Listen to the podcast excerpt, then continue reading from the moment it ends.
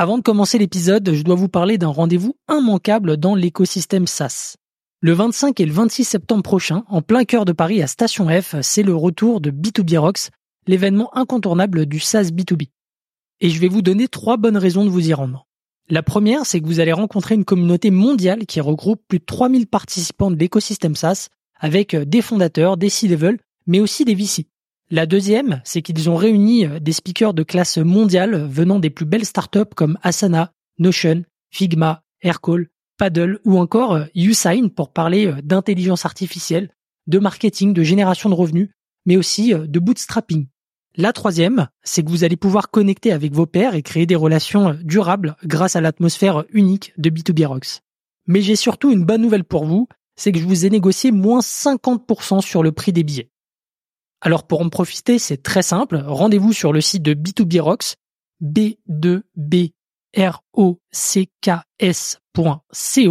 et utilisez le code SASCLUB50 tout en majuscule et tout attaché pour bénéficier de moins 50% sur l'achat de vos billets. Bref, c'est une super affaire pour un super événement. Et une dernière info avant de vous laisser avec euh, l'épisode du jour, plus vous attendez, plus les prix des places augmentent, alors ne tardez pas, rendez-vous sur le site b2brocks.co pour bénéficier de moins 50% sur vos billets. Bon épisode pour nous, c'est aussi une des raisons sur lesquelles ensuite on a développé des nouveaux produits. Quand on s'est rendu compte que bah on était en face quand même d'un concurrent très fort, euh, très implanté, euh, bah, on s'est dit bah est-ce qu'on veut vraiment continuer à lutter, faire la guerre, sachant qu'on n'a pas les mêmes budgets marketing, on n'a pas les mêmes ressources, euh, on n'a pas la même croissance, on n'a pas le même chiffre d'affaires, donc à un moment quand tu te bats contre quelqu'un qui ou contre une société mais qui est déjà beaucoup plus avancé que toi, nous, on s'est dit, OK, on va faire notre stratégie de valeur, on va se concentrer sur les clients qu'on a, bien les accompagner, les fidéliser, bouche à oreille. Donc, la stratégie marketing chez nous, c'est pas de faire du Google Ads, c'est pas de faire de la notoriété à fond sur LinkedIn, tu vois, c'est mm. bouche à oreille, fidélisation de nos clients, rétention de nos clients, augmentation de la valeur et du, panier moyen. Voilà, ça, ça a été notre, c'est notre stratégie marketing côté Neodil. Mm. Et ensuite, l'autre action en parallèle, c'est bah, qu'est-ce qu'on peut développer de nouveau sur un autre marché, sur une autre niche, qui, euh, qui voilà, va nous permettre de, euh, à partir des leçons qu'on a tirées sur ce premier produit, de repartir encore plus fort.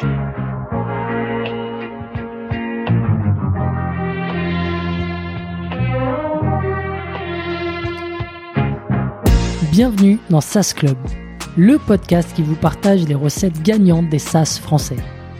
Je m'appelle Eric Seclet et je suis copywriter freelance pour SaaS B2B. Le but de ce podcast est simple. Vous apporter sur un plateau les meilleurs conseils et retours d'expérience d'entrepreneurs de l'écosystème SaaS. À chaque épisode, direction les coulisses pour parler validation de l'idée, conquête des premiers utilisateurs, acquisition, pivot, mais aussi réussite et apprentissage. On abordera tous les sujets sans détour.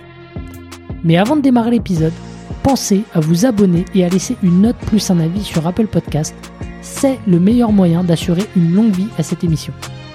Bonne écoute et bienvenue au club.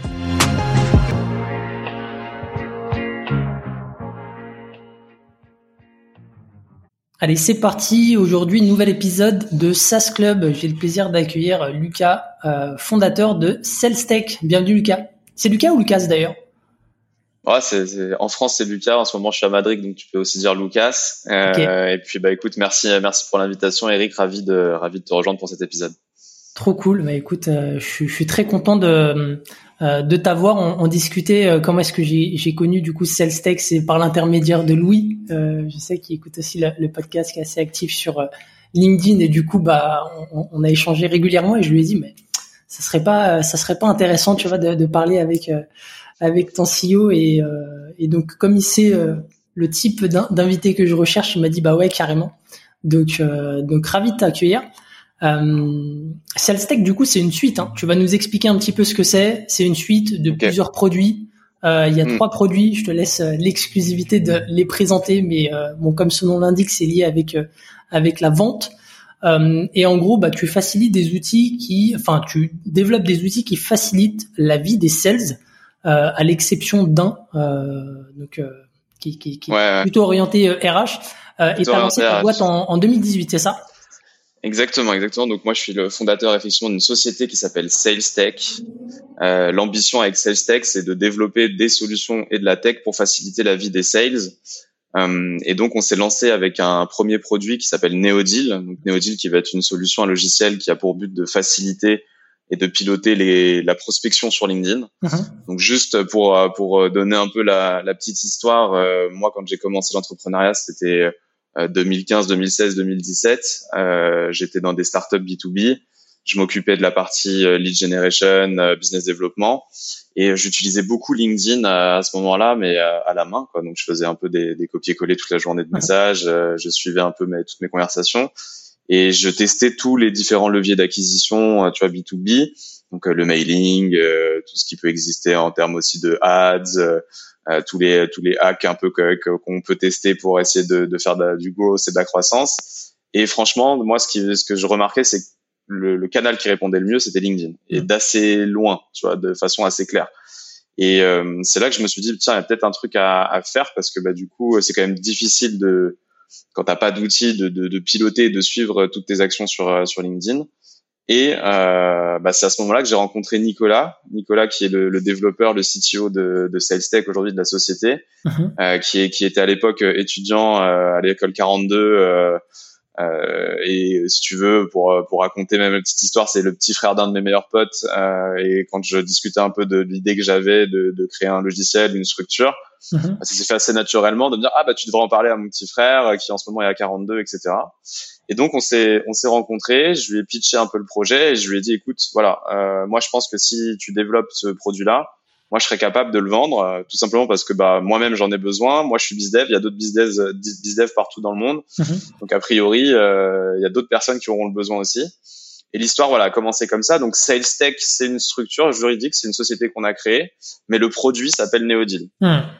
et on avait quand même assez vite pour ambition voilà c'est un peu notre premier produit Neodil. Et aujourd'hui là on est en train de lancer donc cinq ans après un nouveau produit qui s'appelle Monia. Ouais et là, Monia, du coup, on est sur une assistante CRM, donc ça va être de l'IA qui va mettre à jour les CRM euh, qui va faciliter l'update des CRM pour les équipes commerciales, puisque bah, grâce à Neodil, notre premier produit, on a travaillé avec beaucoup, beaucoup de sales et beaucoup d'équipes commerciales, et on s'est rendu compte qu'il y a un autre gros problème euh, en dehors de la prospection ou du lead generation, qui est euh, l'actualisation et l'update du CRM. C'est-à-dire que c'est très, très rare de trouver une société qui a un CRM parfaitement à jour, il y a souvent des petites embrouilles ou des petites tensions entre les managers euh, et, les équipes sales sur euh, est-ce que tu as mis ton CRM à jour ou non, pas encore, il faut le faire, etc. Mmh. Et donc on s'est dit voilà, aujourd'hui il y a des technos qui existent qui permettraient de, de faciliter ce travail-là et bah, c'est notre nouveau produit qui sort là début 2023 qui s'appelle Monia.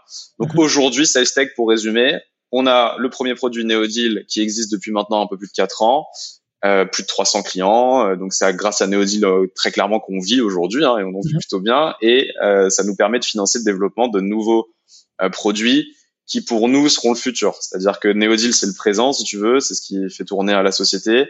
Mhm. Mais quand on réfléchit sur la suite, notamment avec tout ce qui est en train de se passer autour de l'IA, ça y est, là on y est. Hein, 2023, je pense que tout le monde a compris que mhm. c'est le moment ou jamais. Et voilà, donc nous on s'oriente maintenant aussi vers d'autres produits, mais toujours pour aider les sales. Ouais, c'est un peu le, le, fil conducteur de, de cet épisode. Euh, merci du coup pour pour la synthèse, c'est de c'est de voir un petit peu comment est-ce que euh, ton premier produit a nourri euh, ton second puis ton troisième et comment de manière itérative en fait tu commences à, à pivoter, en tout cas pas de cible mais en tout cas dans, dans le produit. Et, et du coup petite question, comment est-ce que avant de, de, revenir un peu sur la genèse et, et, et voir un petit peu comment tout ça s'est imbriqué, Comment comment aujourd'hui tu es organisé avec tes teams? Il y a des teams pour Neodil, il y a mhm. des teams pour Monia. Euh, mhm. Pareil, euh, enfin peut-être sans rentrer dans le détail de l'acquisition maintenant, mais euh, comment est-ce que tu vois, tu organises tout ce beau monde? Bah, écoute, en fait, euh, donc sur notre produit Neodil, qui est le logiciel de prospection LinkedIn, on s'est rendu compte assez vite qu'il y avait des recruteurs qui l'utilisaient. Sauf que nous, on le marketait, on le brandait comme un outil de lead generation et pas un outil de, de recrutement. Mais on a vu l'opportunité. Donc, on s'est dit, OK, il y a des recruteurs qui l'utilisent. Et donc, on a sorti une nouvelle marque qui s'appelle NeoStaff. Donc, ça, ça fait un peu plus d'un an qu'on l'a sorti.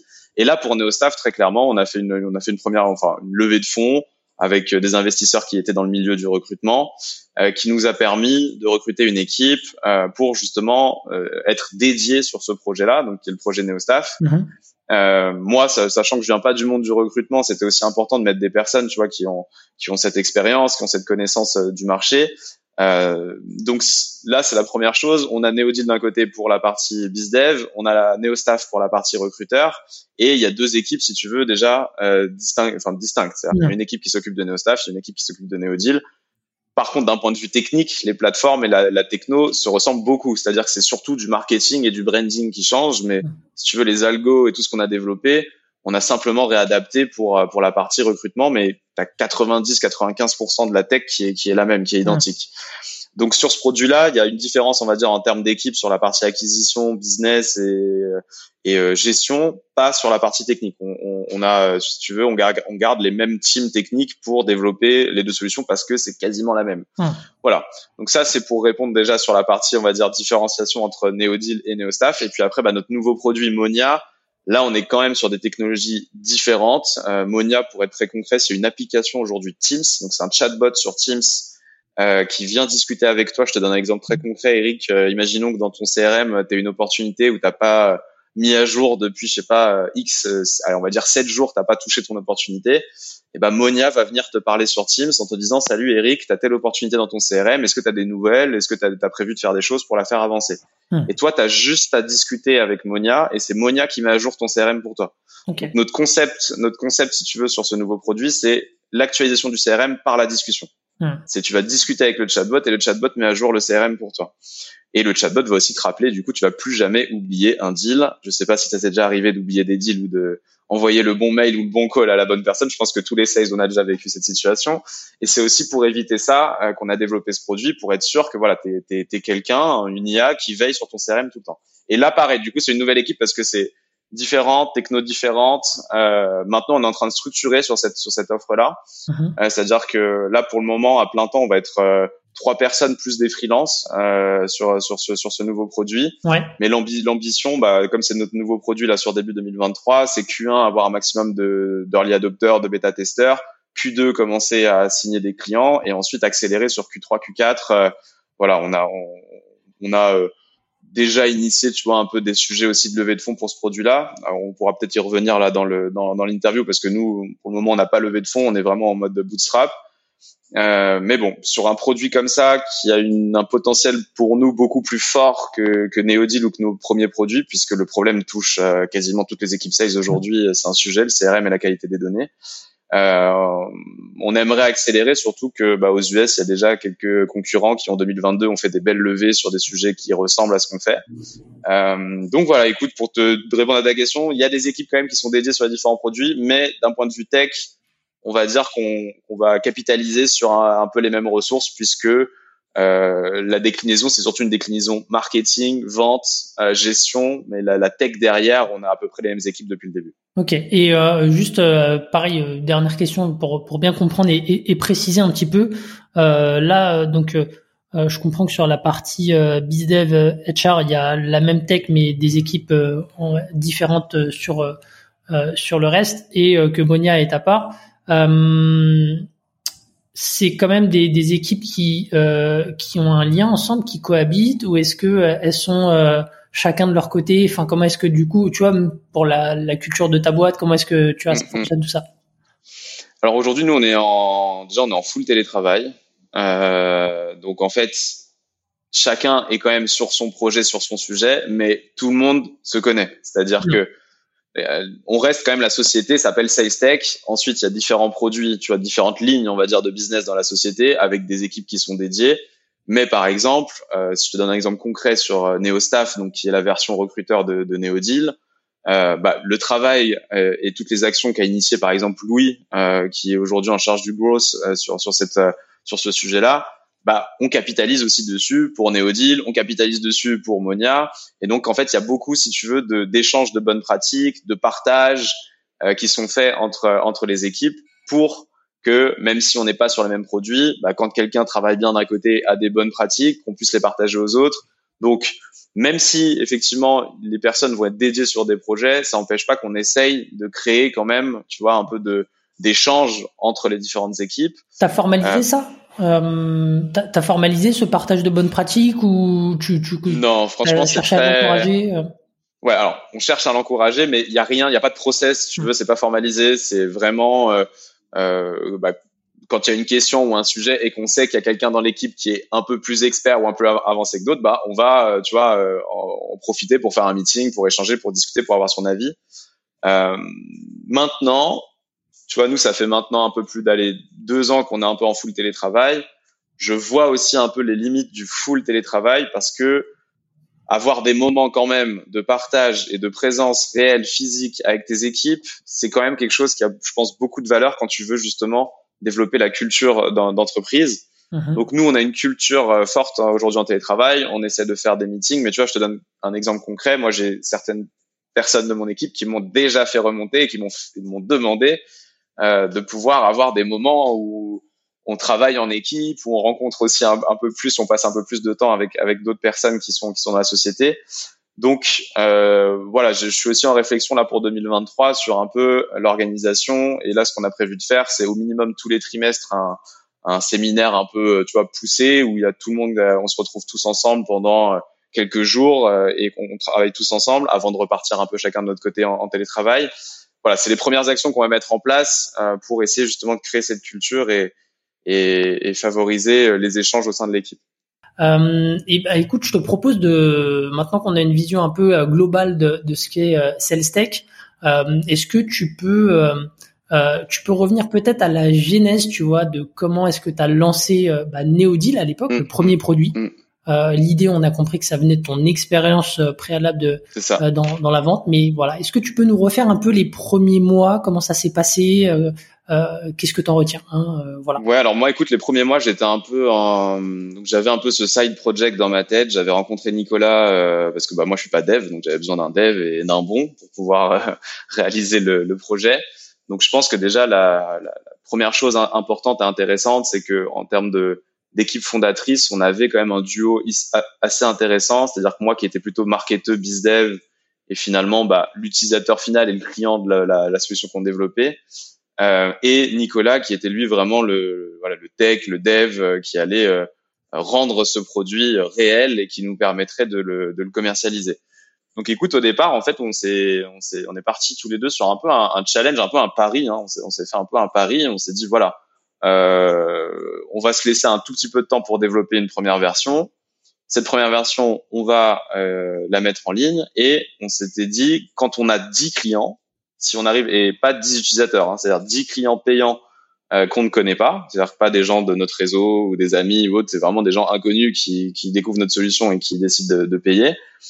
Bah nous, c'était le signe, tu vois, de se dire, ok, bah on se consacre maintenant à 100%, on crée la structure, on crée la société, etc. Donc, avant de créer la société, on était quand même dans cette réflexion de se dire, on va développer le produit, on va aller chercher nos 10 premiers clients. Si on coche ces deux cases-là, Ensuite, euh, bah voilà, on crée la société et puis on se lance vraiment. Et là, euh, on développe le, le, projet plus sérieusement, ou en tout cas à plein temps, euh, et on se concentre uniquement là-dessus.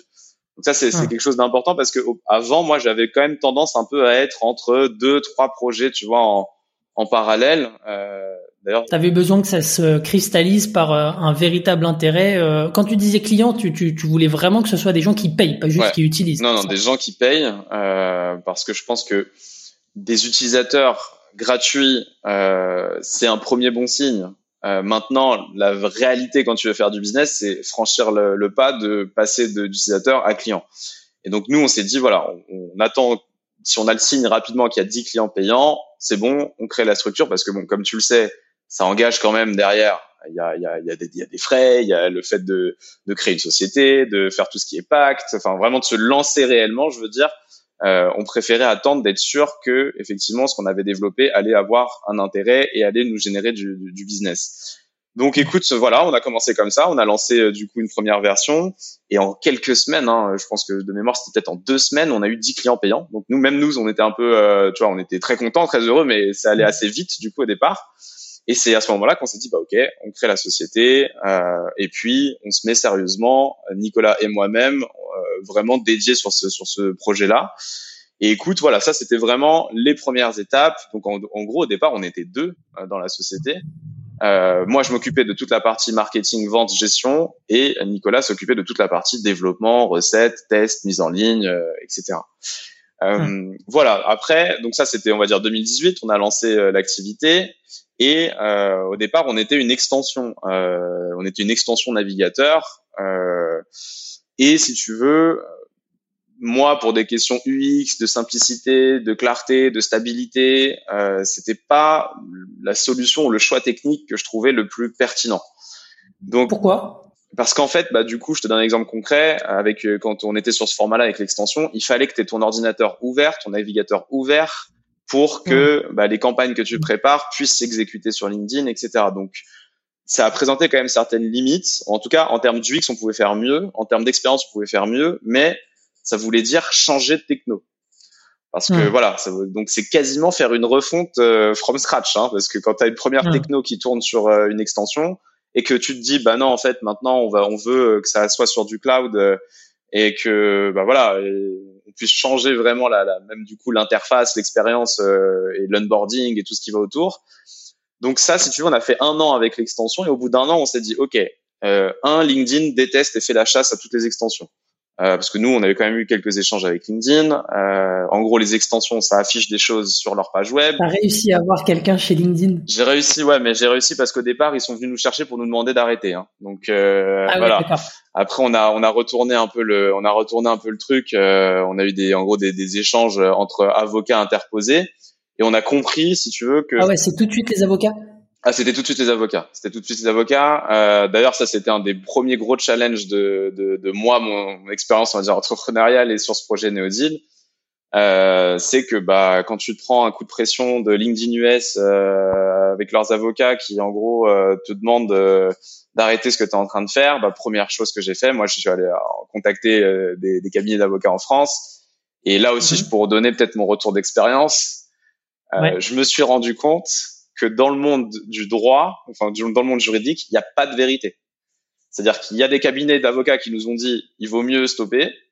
Il y a des cabinets d'avocats qui m'ont dit il n'y a aucune raison de stopper. LinkedIn, ils sont en dehors de leurs euh, droits. Euh, enfin voilà. Donc ça, c'est quelque chose que j'ai appris. Je me suis rendu compte qu'en fait, il n'y a pas de vérité. Donc après, c'est un peu, c'est comme tout dans l'entrepreneuriat, c'est un peu des paris que tu vas prendre. C'est-à-dire que soit tu es quelqu'un de on va dire, euh, t'aimes pas trop les risques ou tu préfères éviter et donc bah tu vas prendre une posture plutôt euh, raisonnable et te dire ok bon ça présente des risques etc soit comme nous finalement on a décidé bah, on a travaillé avec le cabinet d'avocats bien sûr qui nous a dit vous inquiétez pas on va répondre à LinkedIn et on va leur dire qu'ils peuvent dire ce qu'ils veulent mais par rapport au droit français ça s'applique pas en fait ce qu'ils sont en train d'expliquer.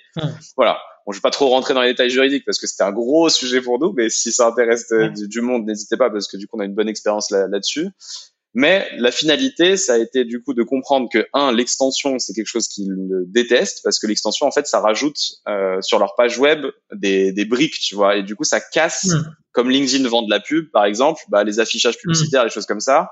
Donc ça, c'est pour eux, c'est vraiment euh, voilà, impossible de, de, de, considérer, tu vois, un partenariat avec une solution qui fait une extension. L'autre sujet, c'était le sujet des limites. Comme on, est, comme on va faire de l'automatisation, nous, on a toujours été dans, un, dans une volonté de être dans le cadre de LinkedIn. On n'a jamais cherché à bypasser ou à surexploiter ou tu vois aller plus loin que ce que LinkedIn permet de faire, parce qu'on juge que dans les limites de LinkedIn, aujourd'hui, si tu travailles bien, c'est largement suffisant pour avoir de la perf. Et d'ailleurs, euh, voilà, nous en interne, on le voit, nos clients qu'on accompagne, c'est la même chose. Donc, nous, on a toujours un discours vis-à-vis -vis de LinkedIn justement très compliant entre guillemets, c'est-à-dire, écoutez. Euh, peut-être que vous pensez qu'on est des, une menace ou des ennemis, mais la réalité, c'est que un, on va écouter ce que vous avez dit, on va changer nos technos et on va respecter tous les quotas, toutes les limites. On cherche juste à simplifier la vie des sales, c'est-à-dire que quel est l'intérêt pour un sales de faire du copier-coller toute la journée de messages ou d'utiliser une solution qui te permet de le faire au départ et de te concentrer après sur les gens qui te répondent? Je veux dire, mm. euh, en termes de limites, c'est la, la question, c'est juste combien LinkedIn autorise d'invitations, de, de messages, à quel rythme, etc. Donc, on, on, a pu un peu discuter de ça et surtout ce qui nous a, on va dire entre guillemets, un peu sauvé, c'est qu'on a fait le choix de, euh, pour justement quand on est passé sur le cloud, donc quand on est passé de l'extension à la, à la version cloud de Neodil, on a fait le choix de Microsoft Azure. Hmm. Et comme Microsoft a racheté LinkedIn, si tu veux, nous on est devenu partenaire de Microsoft, on est rentré dans les programmes de startup de Microsoft et du coup ça hmm. nous a entre guillemets permis de voilà être un peu tranquille, même si euh, mm. je touche du bois parce qu'on avec LinkedIn on sait jamais, mais on a eu du coup quand même des infos, on a eu des discussions, on a pu avoir des relations avec des personnes et voilà, leur montrer que nous on n'était pas là pour euh, surexploiter ou tu vois scraper tout LinkedIn. Notre but hmm. c'était vraiment de proposer un outil qui facilite le pilotage et la gestion de la prospection sur LinkedIn. Et euh, bah moi je suis, un, je suis un, en vrai si tu, si tu, regardes bien, je suis un revendeur LinkedIn. Hein. Je passe mes journées à parler de LinkedIn, de l'intérêt d'utiliser LinkedIn. Enfin, on conseille à tous nos clients de passer sur des sales navigateurs, des choses comme ça. Donc Hmm. À la fin, voilà, euh, l'idée c'est ça. Et puis, on est toujours dans cette euh, stratégie à un moment d'aller chercher un, partenariat officiel avec LinkedIn. Alors, c'est compliqué. Quand tu dis euh, chercher un partenaire, enfin, ça c'est pour le, futur ou c'est déjà à l'époque Non, déjà à l'époque. Déjà, nous dès qu'on a dès qu'on a lancé, on voulait parce qu'on sait que sur le marché, si tu veux, il y a aucune solution qui est partenaire de LinkedIn. Donc, hmm. on sait très bien que le premier qui va y arriver, bah en fait euh, c'est terminé. Tu vois, pour tous les autres, il y a LinkedIn, euh, je sais pas, demain il dit OK, Neodil, on est partenaire avec Neodil. Bah du coup, on peut travailler en toute sérénité, toute tranquillité. Tous nos clients aussi euh, et tous les prospects qui chercheraient à une solution de ce type, bah forcément quand toi tu as l'avantage d'être partenaire LinkedIn. Euh, ça... Ils vont se dire, bah, je vais pas me faire ban Exactement. avec mes campagnes et c'est plus safe et, et go. Quoi. Exactement. Même si je fais peut-être un petit peu moins parce que je suis dans les quotas. C'est ça.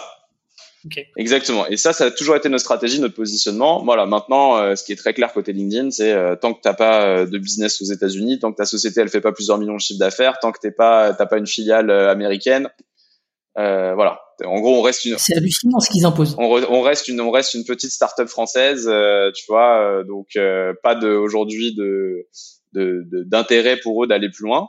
Voilà. Mm. Écoute, donc pour te raconter un peu l'histoire de, de Neodil, maintenant malgré tout, euh, on a bah, du coup nous fait ce, choix technologique de passer sur euh, sur la version cloud, euh, qui qui apporte euh, voilà une stabilité, une ergonomie et puis une, une, certaine sécurité quand tu utilises la plateforme. Euh, on regrette pas du tout ce choix euh, et je pense que c'est une des grosses différences aujourd'hui avec nos concurrents qui sont présents sur le marché et c'est ce qui nous permet aussi aujourd'hui de, de, voilà de nous différencier. Euh, et peut-être on va revenir après un peu sur ces questions-là, mais euh, nous on a un gros concurrent en face de nous qui est Walaxy, qui est très très connu, qui a une très très très grosse notoriété, qui sont, enfin je veux dire, je pense qu'en termes d'exemple de marketing et de com sur les dernières années, euh, t'as Lemlist, t'as Walaxy, enfin t'en as quelques-uns, mais ils font partie vraiment, de, je pense, des meilleurs. Et euh, bah, si tu veux, nous, le challenge après LinkedIn et après les sujets techniques et technologiques, c'est bah, comment tu fais quand en face de toi, en fait, tu as quelqu'un qui occupe quand même beaucoup de place, qui a beaucoup de notoriété, qui est très connu. Hmm. Comment tu fais pour euh, voilà te, te, différencier et, euh, et, développer ton business euh, avec un concurrent qui, qui, est déjà bien en place quoi. Ouais, c'est ça. Tu, tu, me fais la transition euh, parfaite parce que bah, je comprends que la première année, bah, tu as fait ce choix technologique, tu as euh, eu euh, ta, ta, ta joute avec euh, LinkedIn, et puis après, assez rapidement, j'ai l'impression que tu as été bah, du coup confronté à l'OVNI, pour, pour reprendre un univers qui, qui est cher à toi, non, l'OVNI Galaxy. du coup, bah, c'est quoi un peu ton ta, ta posture à l'époque quand tu quand tu vois ça? euh, c'est quoi un peu les, les, leçons que tu tires de, de, de, euh, de quelque part de cette confrontation? En fait, ce qui s'est passé, c'est que pendant que nous, on était en train de faire justement nos histoires LinkedIn, nos changements de technologie, en gros une sorte de refonte, euh, tu vois, de Neodil, ta prospecting est, qui est arrivé et qui a été hyper agressif euh, d'un point de vue marketing et com. Euh, et donc, moi j'étais un peu en je voyais ça tu vois et je me disais ok là ils sont en train de de mettre euh, la gomme tu vois sur euh, sur la com sur le marketing sur sur sur leur croissance pendant que nous on était en train de changer notre tech et notre produit et hmm. donc si tu veux bah moi le le le, le chose que la chose que je me disais c'est j'espère que quand notre produit sera prêt on aura encore un peu tu vois de place pour justement venir revenir sur le terrain et concurrencer. Voilà. Après, ils sont quand même hyper forts en tout ce qui va être euh, stratégie Google Ads, SEO, euh, même sur les réseaux sociaux, sur LinkedIn, etc. Donc, ils ont pris quand même une place très importante. Et au final, quand nous on avait notre nouvelle version, euh, on est arrivé. Maintenant, c'était plus un sujet de, ok, comment, en gros, quand sur un marché tu as un, concurrent qui est numéro un, toi, ton sujet, quand tu veux justement bah, continuer à, à, à développer, t'es obligé de te positionner par rapport à, par rapport à ce concurrent-là. Donc hmm. en fait, la stratégie, c'est de dire, OK, quelles sont nos différences par rapport à Galaxy, quelles sont nos forces par rapport à Galaxy, euh, et comment on peut euh, construire, nous, autour de ça, une stratégie? Euh, et donc, la réflexion a été la suivante. Euh, Galaxy sont une stratégie de volume, c'est-à-dire que voilà, avec un outil plug and play, mise en ligne, etc. Nous, de notre côté, on a fait le choix du coup d'une stratégie plutôt de valeur, parce qu'on s'est rendu compte que quand même sur ces stratégies de prospection sur LinkedIn, ok, tu as l'outil, ça va te faire gagner du temps, ça va te faire automatiser, automatiser des choses, mais si t'as pas la bonne stratégie derrière, il n'y a pas de magie. En gros, hmm. euh, il y a trois points qui sont essentiels. C'est la qualité de ton profil LinkedIn, la qualité de ton sourcing, donc comment tu fais tes recherches sur LinkedIn, et la qualité de tes messages. Et ça, si tu veux, euh, nous, on a vu l'opportunité du coup de se dire, OK, on va proposer une solution euh, cloud, hyper ergonomique, hyper simple, hyper stable, focus sur LinkedIn, parce qu'aussi il y a eu un moment le sujet de est-ce qu'on part sur le multicanal ou pas, et on a dit non, nous on veut être vraiment sur LinkedIn les experts et la solution la plus efficace. C'était un choix tech ou c'était plutôt dans le marketing, euh, mm. enfin dans la manière de vous marketer, vous avez dit non, on va être que LinkedIn. C'est ça, c'est vraiment un sujet plus stratégique et marketing que tech. C'est-à-dire qu'il y a des il y a des spécialistes de l'emailing aujourd'hui. Nous, Neodil, on va se connecter par exemple avec HubSpot. HubSpot te permet de faire des emailing. Enfin voilà, donc on s'est dit on va se focus, on reste focus sur LinkedIn. Les gens qui cherchent la solution pour faire de la prospection sur LinkedIn, qui est focus sur LinkedIn, bah, ce sera nous. Et bah, si d'autres euh, personnes ont d'autres besoins plutôt omnicanal, etc., ou omnichannel, bah, ils pourront avoir euh, d'autres solutions. Mais on sait que, tu vois, maintenant avec le recul, c'est difficile techniquement de faire de de l'omnicanal, de l'omnichannel, et c'est aussi difficile pour les utilisateurs parce que ça devient vite un peu pas une usine à gaz, mais tu vois, faire des campagnes où tu mêles du LinkedIn, de l'email et voir d'autres actions, etc., et t'y retrouver et suivre tout ça. Voilà. Et donc, nous, assez rapidement, on a commencé, donc là, je te parle assez rapidement, c'est 2020, 2020, 2021. On a commencé à se dire, OK, de toute façon, la prospection de mass automation, honnêtement, moi, j'y crois pas. Je te dis honnêtement, je pense que ça présente des limites. Ce qui marche, c'est des choses bien ciblées, bien qualies, bien préparées, euh, donc des belles listes de prospection, des bons messages d'accroche, un maximum de personnalisation. Et donc nous très très vite, veux, notre mindset ça a été ok maintenant on veut faire de la tech pour prospecter moins mais prospecter mieux. C'est ça qui nous drive maintenant, tu vois. Donc à partir de là, on s'est dit ok comment donc ça c'est comme ça qu'on va commencer à se différencier aussi avec ce qui se passe sur le marché. Et deuxième point de différenciation, c'est comme je dis par la valeur. Donc on a arrêté de proposer Neodil en mode ouvert, type euh, bah, vous avez une période d'essai, à la fin de la période d'essai, si vous êtes satisfait, vous vous engagez, etc. Maintenant, pour travailler avec nous, tu es obligé de prendre un onboarding dans lequel on va t'accompagner justement sur la qualité de ton profil LinkedIn, sur t'aider à faire les meilleures recherches, sur t'aider à écrire tes messages, pour que bah, finalement nos clients aient le plus rapidement possible les meilleurs retours et qu'ils soient aussi, voilà, qu'ils bénéficient de ce conseil et de ce coaching qui, euh, pour beaucoup, beaucoup quand même encore de, de sales et d'entreprises, ça reste nouveau. Je veux dire, même si ça y est, c'est tendance la prospection sur LinkedIn, il y a prospecter sur LinkedIn et il y a bien le faire. Et donc nous, on s'est dit voilà, on s'est dit on va se positionner sur le coaching, l'accompagnement en plus du logiciel.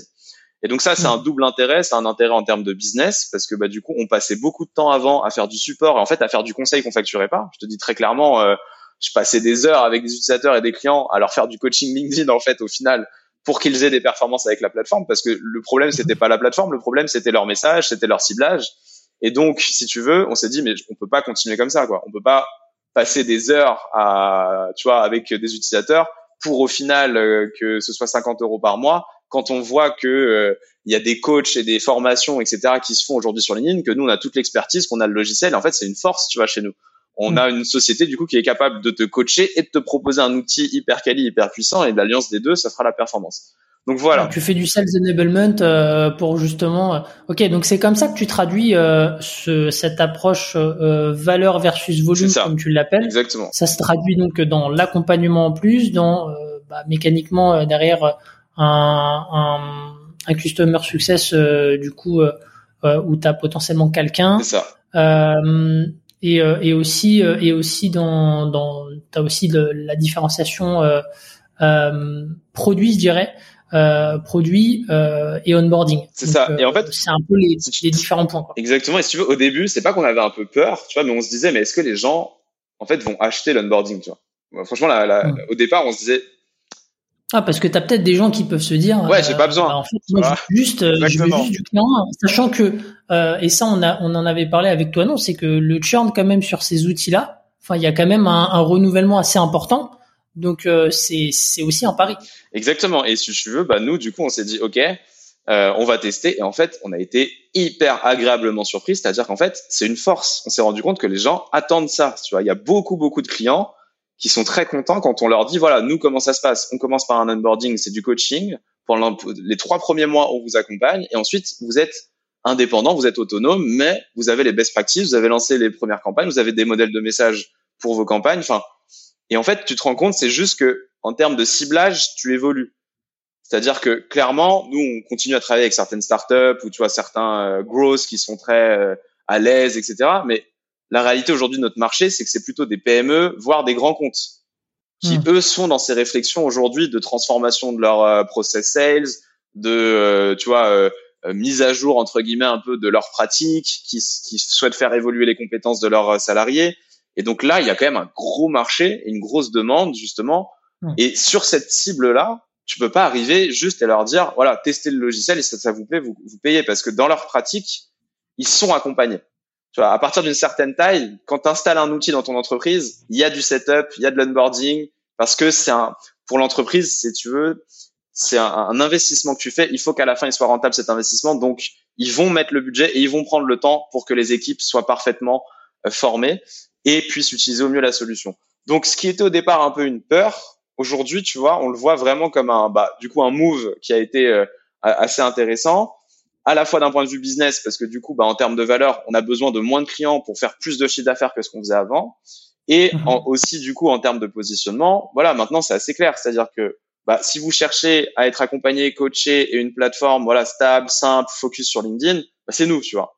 Si maintenant vous êtes plutôt euh, très à l'aise, débrouillard, etc., etc., bon, vous pouvez, vous pouvez venir chez Neodil, mais l'onboarding est obligatoire. Donc, si vous voulez pas d'onboarding, c'est pas chez nous. Mais c'est très clair au moins, tu vois. Maintenant, quand on a des prospects, dès le départ, au moins, c'est très clair. C'est clivant, mais au moins ça fait le, le tri, comme tu as dit. Euh, donc euh, j'imagine qu'au moins ça te permet d et, et, et, et, puisque ça fait le tri, j'imagine que derrière le churn euh, potentiellement il est un peu moins important parce que les gens ils savent où ils mettent les pieds et il n'y a pas de décalage, il n'y a pas de mismatch entre les attentes et ce qui se passe dans la réalité. Exactement, exactement. Et ça de toute façon c'était quelque chose qu'on avait commencé à voir avant de changer le business model et de passer vraiment avec un onboarding obligatoire, c'est qu'il y avait une grosse différence entre les gens que j'accompagnais, même si je les accompagnais entre guillemets gratuitement euh, jusqu'à jusqu'à présent, et on voyait on voyait que toutes les personnes qui avaient été accompagnées, euh, en gros, enfin la fidélisation et la rétention étaient beaucoup plus fortes que les personnes qui arrivaient sur l'outil un peu toutes seules, etc., etc. Alors après, il y a peut-être aussi des sujets purement d'onboarding. Je, je dis pas que c'est juste l'accompagnement au départ qui qui permet, tu vois, d'améliorer la rétention, mais clairement, accueillir quelqu'un sur ton logiciel, prendre du temps avec lui pour lui partager aussi bah, des best practices, des conseils, des stratégies pour l'aider à avoir les meilleures performances, c'est un axe aujourd'hui, tu vois, très fort et qui a de la valeur et qui est une valeur reconnue et attendue même parfois, tu vois, par, par les clients. Donc, voilà un peu comment on, a fait ce, ce, ce choix. Et puis, écoute, après aussi, juste pour revenir peut-être un peu sur euh, la leçon quand même malgré tout de, de, de, cette aventure et de cette euh, compétition avec euh, avec Walaxy, ouais, dis-moi. Ouais, juste avant. Vas-y, vas-y. Je, te rapidement parce que je, je suis très preneur de, de la leçon et de, de voir un peu d'avoir ton point de vue là-dessus sur peut-être ce que tu aurais pu faire différemment et tout ça. Mais juste avant sur l'onboarding. Ouais parce que euh, à, supposer que bah tu vois tu as un volume de leads qui est euh, quand même intéressant euh, chaque mois que Louis fasse bien son travail tout ça comment est-ce que tu as productisé ton ton onboarding? Comment ça se déroule pour que tu puisses absorber derrière sans exploser tes coûts en fait? C'est comment comment est-ce que tu as réussi à à faire en sorte que tout ça soit viable. Yes. Alors en fait, ce qu'on fait du coup nous maintenant, le process vraiment de vente est assez simple, c'est-à-dire que nous, quand tu arrives sur notre site, si notre solution t'intéresse, tu prends un rendez-vous via Calendly.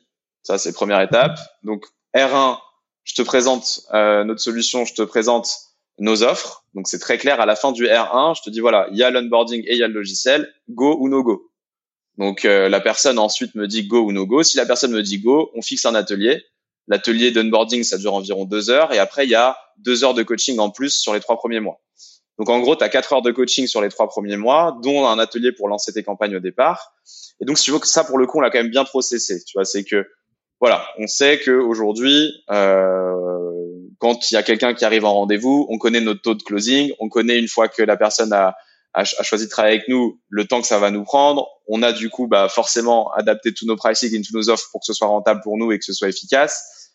Et voilà, c'est quelque chose qui, si tu veux, aujourd'hui, nous permet de nous projeter et nous permet de nous dire, bah, on n'a pas besoin d'aller chercher genre 200 ou 300 nouveaux clients par mois, tu vois. En, par rapport aujourd'hui à nos, à nos frais, à nos coûts et par rapport à ce qu'on ce qu'on génère comme chiffre d'affaires, c'est aussi mhm. quelque chose qui est plus stable et plus rassurant parce que tu sais qu'un client, quand il arrive aujourd'hui chez nous, tu vois, notre onboarding, il est facturé 990 euros. Donc au minimum. c'est ce que j'allais demander. Est-ce que c'est de la donne ou est-ce que c'est euh, facturé, euh, c'est rajouté dans, dans l'abonnement? Non, c'est euh, si tu veux, c'est une sorte un peu de comment on pourrait dire? De, de... C'est un setup quoi. C'est un setup de fils de pour rentrer, tu vois, pour travailler avec nous sur le coaching. Du coup, ce qui fait que maintenant, en fait, un client, au minimum, il nous rapporte 1000 euros. Au minimum, parce qu'après, il y a la partie logicielle. Et puis, bah, justement, grâce à cet accompagnement, la rétention est meilleure, les gens restent ensuite sur la plateforme, etc. Alors qu'avant, un client, il fallait qu'il fasse la période d'essai. À la fin de la période d'essai, il fallait qu'on le convertisse. Quand on le convertit, il prenait un forfait à genre 59 euros. Et en fait, on passait plus de temps pour éventuellement gagner 59 euros. Aujourd'hui, on est beaucoup plus efficace, on passe moins de temps. Et quand on signe, c'est, enfin, tu vois ce que je veux dire, le, minimum, mm. c'est 1000 euros. Donc, c'est là quand je te dis la stratégie de valeur, tu vois, on a, on a multiplié euh, par euh, quasi, euh, je sais pas, 20 le, le, panier moyen mm. d'un client, tout en diminuant le temps vraiment finalement de prospection et de closing, tu vois. Ouais, parce qu'au final, euh, tu vois, 59 euh, euros par mois, tu vois, si on fait le calcul, c'est peut-être euh, un peu plus de deux ans de lifetime value pour arriver au même, tu vois. donc, donc hyper rentable. Et, et, tu vois, a posteriori, on se demande maintenant, mais pourquoi on l'a pas fait avant? Parce que moi, mm. pendant pendant trois ans, je faisais ça en mode. Euh... Après, c'est cool, hein, tu vois. Moi, je veux dire, accueillir mes utilisateurs, voir comment ils réagissent. Je pense que c'est important quand tu commences, quand tu lances un produit, de passer du temps, de voir quelles sont leurs questions, quels sont leurs feedbacks, quelles sont leurs remarques. Mais à un moment, on fait du business, il faut qu'on soit rentable. Si on veut se développer, il faut quand même qu'on fasse du chiffre d'affaires. Enfin, tu vois ce que je veux dire? Nous, on est en mode mm. bootstrap. Euh, il faut bien qu'on trouve des leviers. Euh, voilà. Mm. Donc, le levier, ça a été voilà ce, ce, ce choix un peu euh, stratégique, tu vois, de, de différenciation euh, et puis bah voilà, qui, qui nous a permis aujourd'hui de de trouver, je pense, un, un, business model qui convient bien pour cette offre-là et pour accompagner au mieux nos clients. Et je pense qu'il y a une grosse partie du marché qui est aussi en attente et en recherche de conseils, de coaching sur ce type de stratégie. Ok, ok, ok, super clair. Merci d'avoir euh, bah, du coup euh, partagé un petit peu euh, les coulisses de, de l'onboarding. donc je reviens sur le, le learning, tu vois, de, de tout ça, de, mm. De cette de cette opposition de style, on va l'appeler comme ça.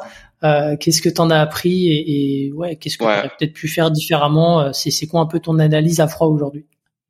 Bah, Première, enfin, je pense que la chose la plus importante, c'est que c'est pas forcément le meilleur produit qui gagne en fait. Alors, je veux pas, je veux pas dire que on a un meilleur produit que Walaxy. Je pense qu'on est des produits qui sont concurrents je laisse les je laisse les auditeurs euh, au moins peut-être tester voir un peu les deux plateformes et se faire leur propre avis mais nous on a quand même une bonne confiance dans la qualité de notre produit et les retours qu'on a entre les gens qui connaissent un peu les deux plateformes sont hyper intéressantes de, pour nous mais le plus important en fait c'est la com et le marketing tu vois moi c'est ça la grosse mmh. leçon que que je retiens là de ces premières années là d'entrepreneuriat c'est que bah, à un moment, euh, ce qui fait la diff, c'est pas est-ce que tu as le meilleur produit, c'est est-ce que tu as le produit qui est le plus connu.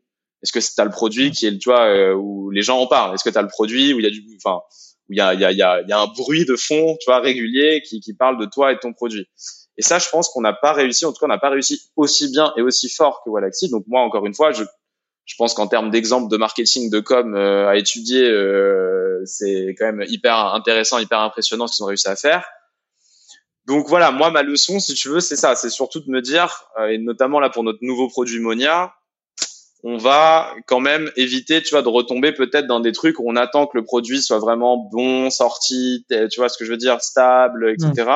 C'est-à-dire que c'est pas très grave. En fait, ce qu'il faut qu'on parle, c'est qu'on parle du projet, on parle de notre vision. Euh, on a déjà une première version qui aboutit, qui apporte de la valeur, et qu'on n'est pas trop froid aux yeux, tu vois. Après, je t'avoue que moi, j'ai toujours été en fait, moi, j'ai du mal à vraiment pousser la com et le marketing si moi-même, je suis pas 100% convaincu et sûr de mon produit. Et ça, j'avoue, c'est peut-être quelque chose sur ça, c'est à titre perso qu'il faut que j'évolue. Un travail perso. Voilà, je pense que c'est un travail perso, tu vois, au final, parce que si moi-même je suis pas euh, euh, genre euh, totalement dingue et tu vois convaincu que ça y est, c'est vraiment incroyable le produit, j'ai du mal à, à, transmettre cette énergie, tu vois, à transmettre cette, cette idée moi j'ai du mal à, à, comment dire à pousser quelque chose qui n'est pas euh, encore totalement euh, je sais pas comment expliquer mais à 100% fiable etc sauf que la réalité mm. c'est que la perfection n'existe pas tu vois et donc si t'attends mm. si t'attends d'être parfait pour justement communiquer etc voilà et puis il y a, y a, une autre chose c'est que moi j'ai ma vision de mon produit mais je suis le fondateur du truc et il y a la vision des gens en face, tu vois. Et en fait, il faut faire attention parce que même si moi je juge que notre produit il peut être encore meilleur, mais en fait, il apporte déjà suffisamment de valeur pour beaucoup de monde. Et en fait, tu vois, de, de, limiter, de me dire non, j'attends qu'il soit vraiment euh, cloud, top, partenaire Microsoft, etc., etc. Bah, en fait, ça a été un moment où euh, bah, Wallaxy a pu occuper la place, a fait sa stratégie de com agressive, marketing, etc. Génial. Hop, ils ont ils ont une forte croissance. Et voilà. Et maintenant, aujourd'hui, quand tu demandes en France une solution de, pour faire euh, de, de, la prospection sur LinkedIn, numéro un dans la tête de 95% des personnes, tu vois, ça va être Wallaxy. Donc hmm. voilà, la leçon c'est ça. Maintenant, que tu as un concurrent numéro un sur le marché, ça n'empêche pas qu'il y a une place. On a aussi, si tu veux, ça a été aussi pour nous, c'est aussi une des raisons sur lesquelles ensuite on a développé des nouveaux produits. Quand on s'est rendu compte que bah on était en face quand même d'un concurrent très fort, euh, très implanté, euh, bah on s'est dit bah est-ce qu'on veut vraiment continuer à lutter, faire la guerre, sachant qu'on n'a pas les mêmes budgets marketing, on n'a pas les mêmes ressources, euh, on n'a pas la même croissance, on n'a pas le même chiffre d'affaires, donc un moment quand tu te bats contre quelqu'un qui ou contre une société mais qui est déjà beaucoup plus avancé que toi, nous on s'est dit ok, on va faire notre stratégie de valeur, on va se concentrer sur les clients qu'on a, bien les accompagner, les fidéliser, bouche à oreille. Donc la stratégie marketing chez nous, c'est pas de faire du Google Ads, c'est pas de faire de la notoriété à fond sur LinkedIn, tu vois, c'est bouche à oreille, fidélisation de nos clients, rétention de nos clients, augmentation de la valeur et du, du panier moyen. Voilà, ça, ça a été notre, c'est notre stratégie marketing côté Neodil. Et ensuite, l'autre action en parallèle, c'est bah, qu'est-ce qu'on peut développer de nouveau sur un autre marché, sur une autre niche, euh, qui, euh, qui voilà, va nous permettre de, euh, à partir des leçons qu'on a tirées sur ce premier produit, euh, de repartir encore plus fort parce que la société aujourd'hui a 5 ans, 4-5 ans déjà, et que c'est un moment, tu vois, un peu aussi pour nous de, voilà, ça fait 4-5 ans qu'on travaille sur LinkedIn, machin. Euh, même Nicolas, chez nous, le CTO, bon, à un moment, tu vois, quand tu fais que de, le même mm. produit tout le temps, c'est important aussi pour l'équipe, pour la société de se renouveler, d'innover, de penser à des nouvelles choses et, et ça nous a aussi permis de faire ça, tu vois. C'est-à-dire que bah mm. peut-être que ce sera un mal pour un bien au final parce que si on n'avait pas eu Walaxy, peut-être qu'on n'aurait pas sorti Monia. Tu vois ce que je veux dire? Il y a, mm. enfin, moi je crois, je crois beaucoup au, enfin s'il se passe des choses, c'est pas pour rien, tu vois. Donc moi je prends toujours le côté positif. À la fin, Neodil, c'est quand même une activité hyper rentable, hyper intéressante pour nous. On a envie, c'est cool, tu vois, c'est très bien, on est très content. Voilà, maintenant, est-ce que c'est pas un autre produit sur lequel on va vraiment scaler? Et est-ce que ce produit, bah, mm. c'est, on espère, on verra si c'est Monia ou pas. Mais ce produit, c'est aussi le résultat de cette, euh, de ce combat, on va dire, en tout cas de cette compétition euh, sur le premier produit. Ouais, non, mais c'est cool parce que euh, je pense que c'est jamais facile dans la tête d'un entrepreneur, tu vois, de de de, de prendre les faits et, et, et, de se dire, bah, en fait, quelque part, je dois mettre mon ego de côté pour potentiellement euh, bah, refocus sur quelque chose où j'ai euh, j'ai une espérance de gain ou euh, où j'ai un potentiel plus fort. Et euh, ça doit pas être facile tu vois de se dire bah voilà il y a eu il y a eu meilleur que moi sur le moment. Comment est-ce que je peux me euh, réorienter? Et, et donc non non bah écoute ça fait partie de de la vie hein, je pense ouais, entrepreneur je pense je pense qu'il faut il faut être lucide tu vois il faut accepter les choses. Enfin après moi, il n'y a pas de problème. Hein. On met, on met, on met Neodil, on met Wallaxy à côté et on teste les deux solutions. Euh, Là-dessus, euh, j'ai pas de souci. Le, le sujet, c'est que d'un point de vue marketing et com, ils nous ont mangé. Ça, y a rien à dire. Tu vois, je veux dire, euh, ça sert à rien, tu vois, de, de, se, je sais pas, de se mentir ou de se faire des illusions. Ils ont été hyper bons. Moi, je les regarde plutôt maintenant comme qu'est-ce que je peux apprendre de ce que eux ont fait sur leur propre activité, même si on est des concurrents. À la fin, il y a de la place pour tout le monde sur ce business-là. Tu vois, nous, on est en croissance, on en vit. Enfin, je veux dire, voilà, c'est pas c'est pas un problème. Et effectivement comme tu dis, je pense qu'il faut pour être lucide réussir à faire la part entre ton ego et puis bah ton entreprise. L'entreprise à la fin nous on a des ressources, tu vois, on a on est capable de faire plein de choses, on a des idées, enfin euh, tout change, tout évolue. C'est-à-dire que tu vois la situation peut-être aujourd'hui là on est en train de faire ce podcast, ça se trouve dans cinq ans on fait un nouveau podcast tous les deux. Et tu vois ce sera plus du tout le même discours. Enfin tout aura changé, tout aura évolué. Donc moi, je sais aussi que voilà, le présent, c'est une chose, le passé, c'est une chose, mais l'avenir, personne ne sait ce qui va se passer dans les trois, quatre prochaines années, tu vois. Donc, je pense que ce qui est important, c'est de garder la confiance, garder, comme tu dis, un peu l'espoir, mais tu vois, l'espoir d'un côté positif, de pas être dans le rêve de uniquement, mais de se dire, OK, il y a des choses à faire, il y a des nouvelles choses qui sont en train de sortir, il y a des nouvelles pratiques, il y a des nouvelles technos, il y a des nouveaux usages.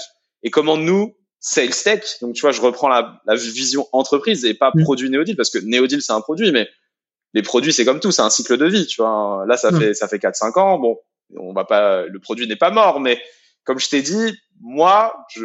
C'est pas ce qui, euh, de ton point de vue, te fera exploser. Non, c'est pas le futur. Et même, mais même, j'ai envie de te dire, sur le marché, la, la, prospection massive et automatisée, je pense que c'est pas le futur. Moi, tu vois, voilà, aujourd'hui. Alors, je, je, nous, on utilise bien sûr toujours nos technos. Je pense que ça a encore, voilà, deux, trois ans peut-être, euh, ça va encore bien tourner. Mais si on n'évolue pas tout de suite, et je pense que Galaxy sont dans les mêmes réflexions, hein, à mon avis, ils sont, ils sont déjà aussi en train de réfléchir à la suite.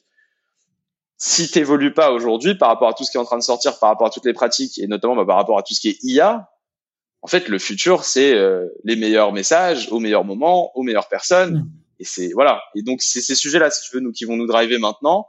Donc on verra ce qui va se passer un peu dans, dans, dans le futur. Mais oui, je pense qu'il faut être assez sage entre guillemets, de se dire ok, voilà, malgré tout nous, on est très contents, on vit bien, on a une belle équipe. Tu vois, c'est des produits qui nos clients sont satisfaits. Enfin, il y a plein de côtés positifs, mais on n'a pas eu l'explosion qu'a eu Galaxy. Ça, c'est évident. Et donc, on verra si sur d'autres euh, d'autres produits, nos nouveaux produits, on va pouvoir tirer les leçons de ça pour justement euh, aller chercher euh, cette croissance, cette scalabilité qu'on n'a pas forcément eu côté Neodil. Mais encore une fois, c'est tout il faut relativiser parce que au final, hmm. Voilà, c'est rentable, ça, ça génère du chiffre d'affaires, ça nous fait vivre et très bien. Donc, on est quand même très content et tu vois, on voit le côté positif. Ok, non mais t'as as, bien résumé. Mais du coup, je, je transitionne. Tu vois, tu avant peut-être de, de, parler de Monia, euh, en faisant un petit crochet euh, sur sur Neostaff, yes. qui euh, ben, pour le coup, au final, tu vois, euh, t'as écouté les signaux faibles pour bah, rebrander ton, ton premier produit Neodil, mm. mais pas dans l'univers de. Enfin, c'est marrant parce que du coup, c'est c'est pas comme tu l'as dit, c'est pas c'est pas dans l'univers sales, mm. mais la tech reste identique. Euh, voilà. Est-ce que déjà ça, ça a été une hésitation de se dire on rebrand, euh, tu vois, Neodil en, en, en utilisation euh, HR, mm. Euh, parce que euh, parce que ouais, est-ce qu'on est-ce qu'on s'écarte un peu de la mission première, même si il y a du business?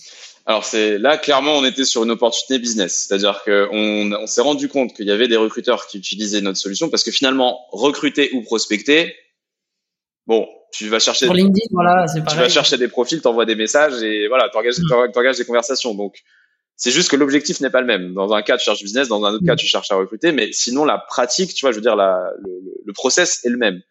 Donc ça, c'est une première chose. On s'est rendu compte que le process est le même. Deuxième chose, on s'est rendu compte que la tech est la même. Enfin, je veux dire, une fois qu'on l'a développé pour le bizdev, le, le, le rebrander, changer les couleurs, changer le wording euh, pour l'adapter au monde du recrutement, c'était pas très compliqué, tu vois, et chronophage et difficile pour nous. Maintenant, c'était une décision stratégique plus pour dire, voilà, on a un produit pour les RH. Plutôt que de dire Neodil, c'est pour les sales, c'est pour les RH, en gros, c'est pour tout le monde. On préfère, on a préféré faire une stratégie de branding, de dire, on garde la marque Neodil pour la partie business développement et pour les équipes de lead generation, de growth, de bizdev, et on lance une nouvelle marque NeoStaff pour la partie plutôt recrutement et chasse, on va dire, de talents sur LinkedIn. Hum. Ce qui nous permet en termes marketing, tu vois, d'être très focus sur chacun on a notre cible, chacun a notre marché, chacun a notre niche, même si la tech reste dans le fond en fait la même. Et euh, l'autre chose, c'est que moi, je ne suis pas, je viens pas du monde du, du recrutement, tu vois. Donc aussi, pareil, hein, pour être, je pense, assez sage et assez honnête, euh, oui, dans le monde du sales, du lead generation, pas de souci, c'est un truc qui me plaît, que je fais déjà depuis longtemps, etc le monde du recrutement, moi je découvre. Tu vois, avec ce produit-là, c'est aussi quelque chose que je suis en train de découvrir. Je vois un peu comment travaillent les cabinets, je vois comment travaillent les entreprises, je vois comment aujourd'hui ils chassent, etc. Donc, si tu veux, il y avait l'opportunité business, mais il y avait aussi cette idée que bah, laissons des pros du recrutement développer aussi cette marque-là. Tu vois, c'est-à-dire que moi, euh, voilà, mm. j'ai aussi assez de sujets de mon côté entre Neodil, Monia, etc. Je peux pas non plus, comme je t'ai dit au début, faut pas trop se disperser. Enfin, je pense que pour réussir, il faut quand même se concentrer sur un, deux projets et voilà. Donc c'est pour ces raisons-là qu'on a fait ce. C'est pas vraiment un pivot, c'est plus une nouvelle marque, nouvelle. Euh, mmh nouveau déclinaison d'un produit pour une nouvelle niche. Voilà, on va plus appeler ça comme ça. Du, du coup, euh, toi, en termes de, de, de, charge de travail, de temps euh, dans ta semaine, ça représente pas beaucoup euh, aujourd'hui. Comme tu dis, tu as, plutôt délégué, on va dire, cette business unit exact. à des gens qui sont dans, dans, dans le milieu. Et... Exactement, c'est-à-dire qu'on s'est associé avec des partenaires qui sont dans le milieu. Et on a recruté Louis, notamment pour toute la partie grosse. Il y a une personne aussi qui a, a dédié, qui s'appelle Antoine, pour toute la partie sales, pour toute la partie suivi. Donc moi j'étais là au lancement si tu veux. Donc on a lancé euh, vraiment l'activité à partir de mars avril 2022 donc c'est quand même assez récent. Ça fait ça fait même pas un an euh, que c'est lancé. Bon, après c'est beaucoup de demandes sur ce marché là donc on est très content. On va voir un peu sur les prochains mois, mais on a fait plutôt une année euh, hyper intéressante pour un lancement. Et euh, maintenant, l'idée, moi, ce que j'ai dit à l'équipe, c'est il faut que vous voliez de vos propres ailes. C'est-à-dire que moi, je me considère finalement plus comme une sorte d'investisseur, tu vois, sur ce projet-là, ou de j'ai mis les ressources, j'ai lancé le truc, mais après, les gars, vous avez tout ce qu'il faut, vous avez un marché, vous avez un produit, enfin, vous avez une équipe.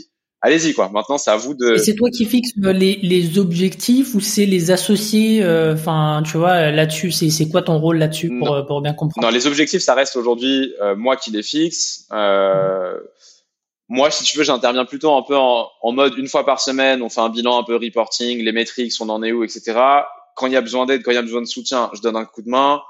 Euh, mais mon, la finalité, c'est que quand même, voilà, là, je leur ai bien fait passer le message. Ok, j'étais un peu présent en 2022, 2023, je serai plus présent, quoi. Genre, j'ai, un autre produit qui sort, voilà. Et il faut que vous, il faut que vous réussissiez à euh, développer le business. Il n'y a aucune raison qu'on puisse pas y arriver. Enfin, on l'a fait avec Neodil. Et côté recrutement, honnêtement, tout le monde nous dit qu'il y a beaucoup plus d'opportunités et c'est beaucoup plus facile côté recrutement que côté bizdev sur ce produit-là, tu vois. Donc, on va voir. Hmm.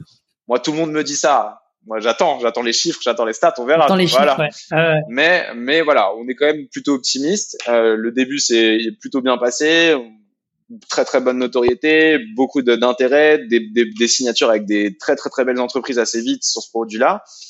Voilà, maintenant, comme je t'ai dit aussi, il faut il faudra faire évoluer ces produits-là, c'est-à-dire Neodil, Neostaff. 2023, ça va être aussi pour nous le moment de comment on peut faire évoluer. Quel est un peu le futur de ces produits-là?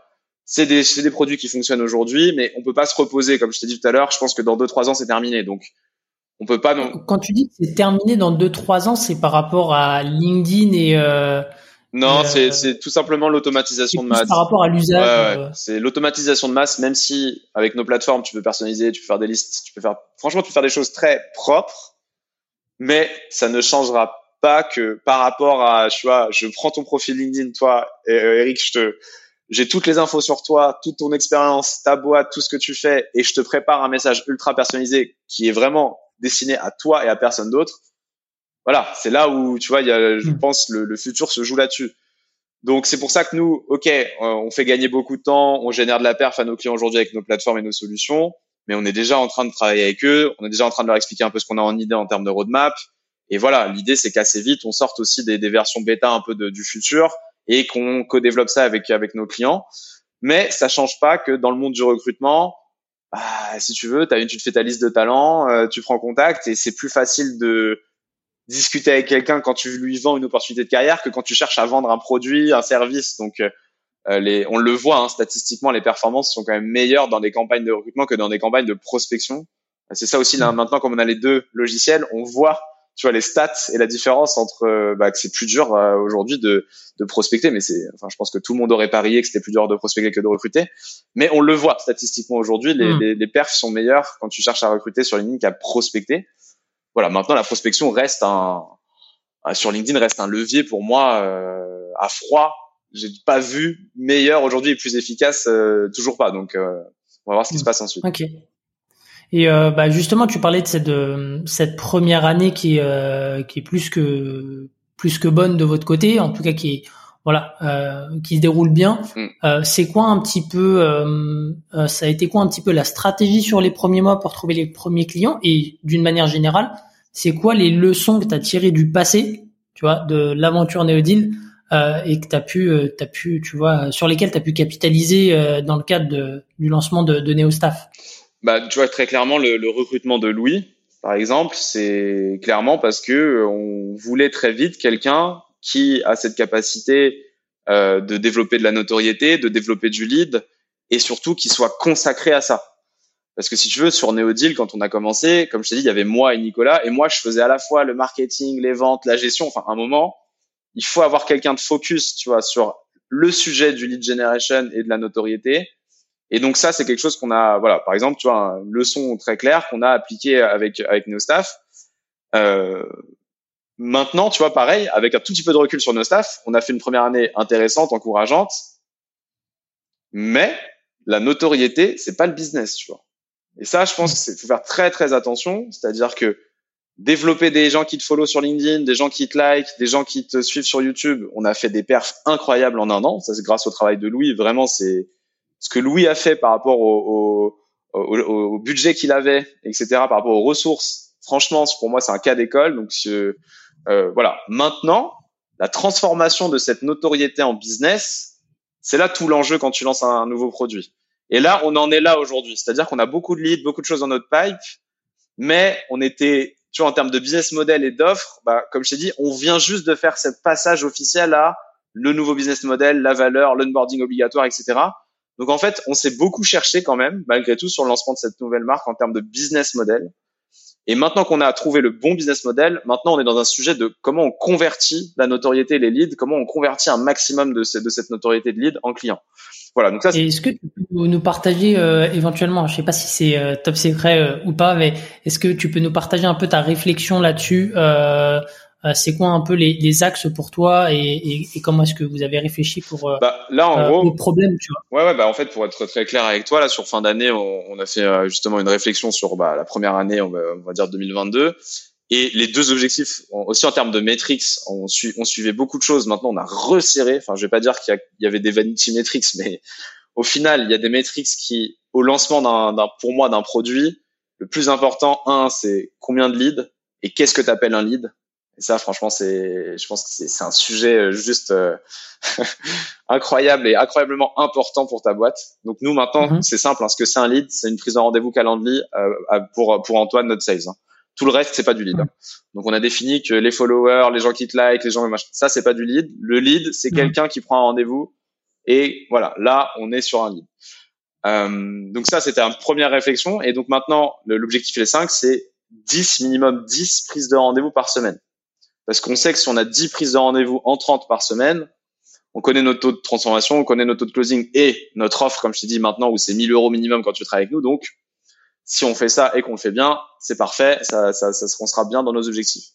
Voilà, donc ça c'est la première chose. Et donc ça veut dire aussi pour Louis, qui est arrivé et qui a beaucoup travaillé et qui a très bien fait les choses sur la partie notoriété, mm. c'est peut-être du coup maintenant de réfléchir à avoir un peut-être un peu moins de likes, un peu moins de vues, mais un peu plus de lead parce que t'es pas dans la même, t'es pas dans le même objectif, tu vois. Enfin, les actions peuvent être différentes. C'est-à-dire, ce qui génère des likes et des vues ne vont pas forcément générer du lead ou du business. Et ça, c'est quelque hmm. chose aussi de très important et je pense qui reste difficile. Tu vois, je veux dire difficile à, hmm. à vraiment euh, analyser, comprendre et trouver ce qui va faire justement switcher euh, euh, et transformer un maximum de, de ta notoriété en lead.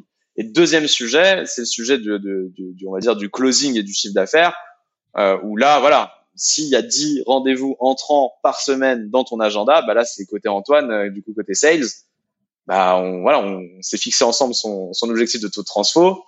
Et ça veut dire que le process aussi doit être exécuté à la perfection. Comme je disais tout à l'heure, R1, je te présente notre solution, je te présente nos offres. R2, c'est go ou no go. C'est-à-dire qu'on hmm. arrête aussi maintenant les trucs où les clients, pendant huit ans, ils te disent je sais pas, je réfléchis, je contacte truc, nanana. En fait, nous, on s'épuise, on court derrière les, on court derrière les clients. Donc maintenant, nous, c'est très simple. Toutes les informations sont données, nos offres sont très claires, elles sont bien packagées. T'as un besoin, bah let's go. T'as pas de besoin, tu nous rappelles quand t'as un besoin. Mais voilà un peu le, le, le, le process, les enseignements de cette première année. Donc c'est peut-être un peu moins de notoriété, un peu plus de leads. Hmm. Et les leads qui rentrent, un process plus clair pour les closer aussi derrière. Tu vois, et plus rapide. Hmm. Voilà, voilà un peu euh, pour Neostaff les leçons. Et ben maintenant c'est dans dans les mains de, de, Louis et Antoine. Donc euh, on va voir ce qui se passe là sur euh, sur le début. Louis, si tu écoutes cet épisode, je sais que tu l'écouteras. On te met un peu la pression là. Mais c'est ça. Mais mais gentiment. ouais, gentiment. juste, juste du coup, pour rebondir sur un truc sur cette histoire de transformer la notoriété, transformer les likes en, en business.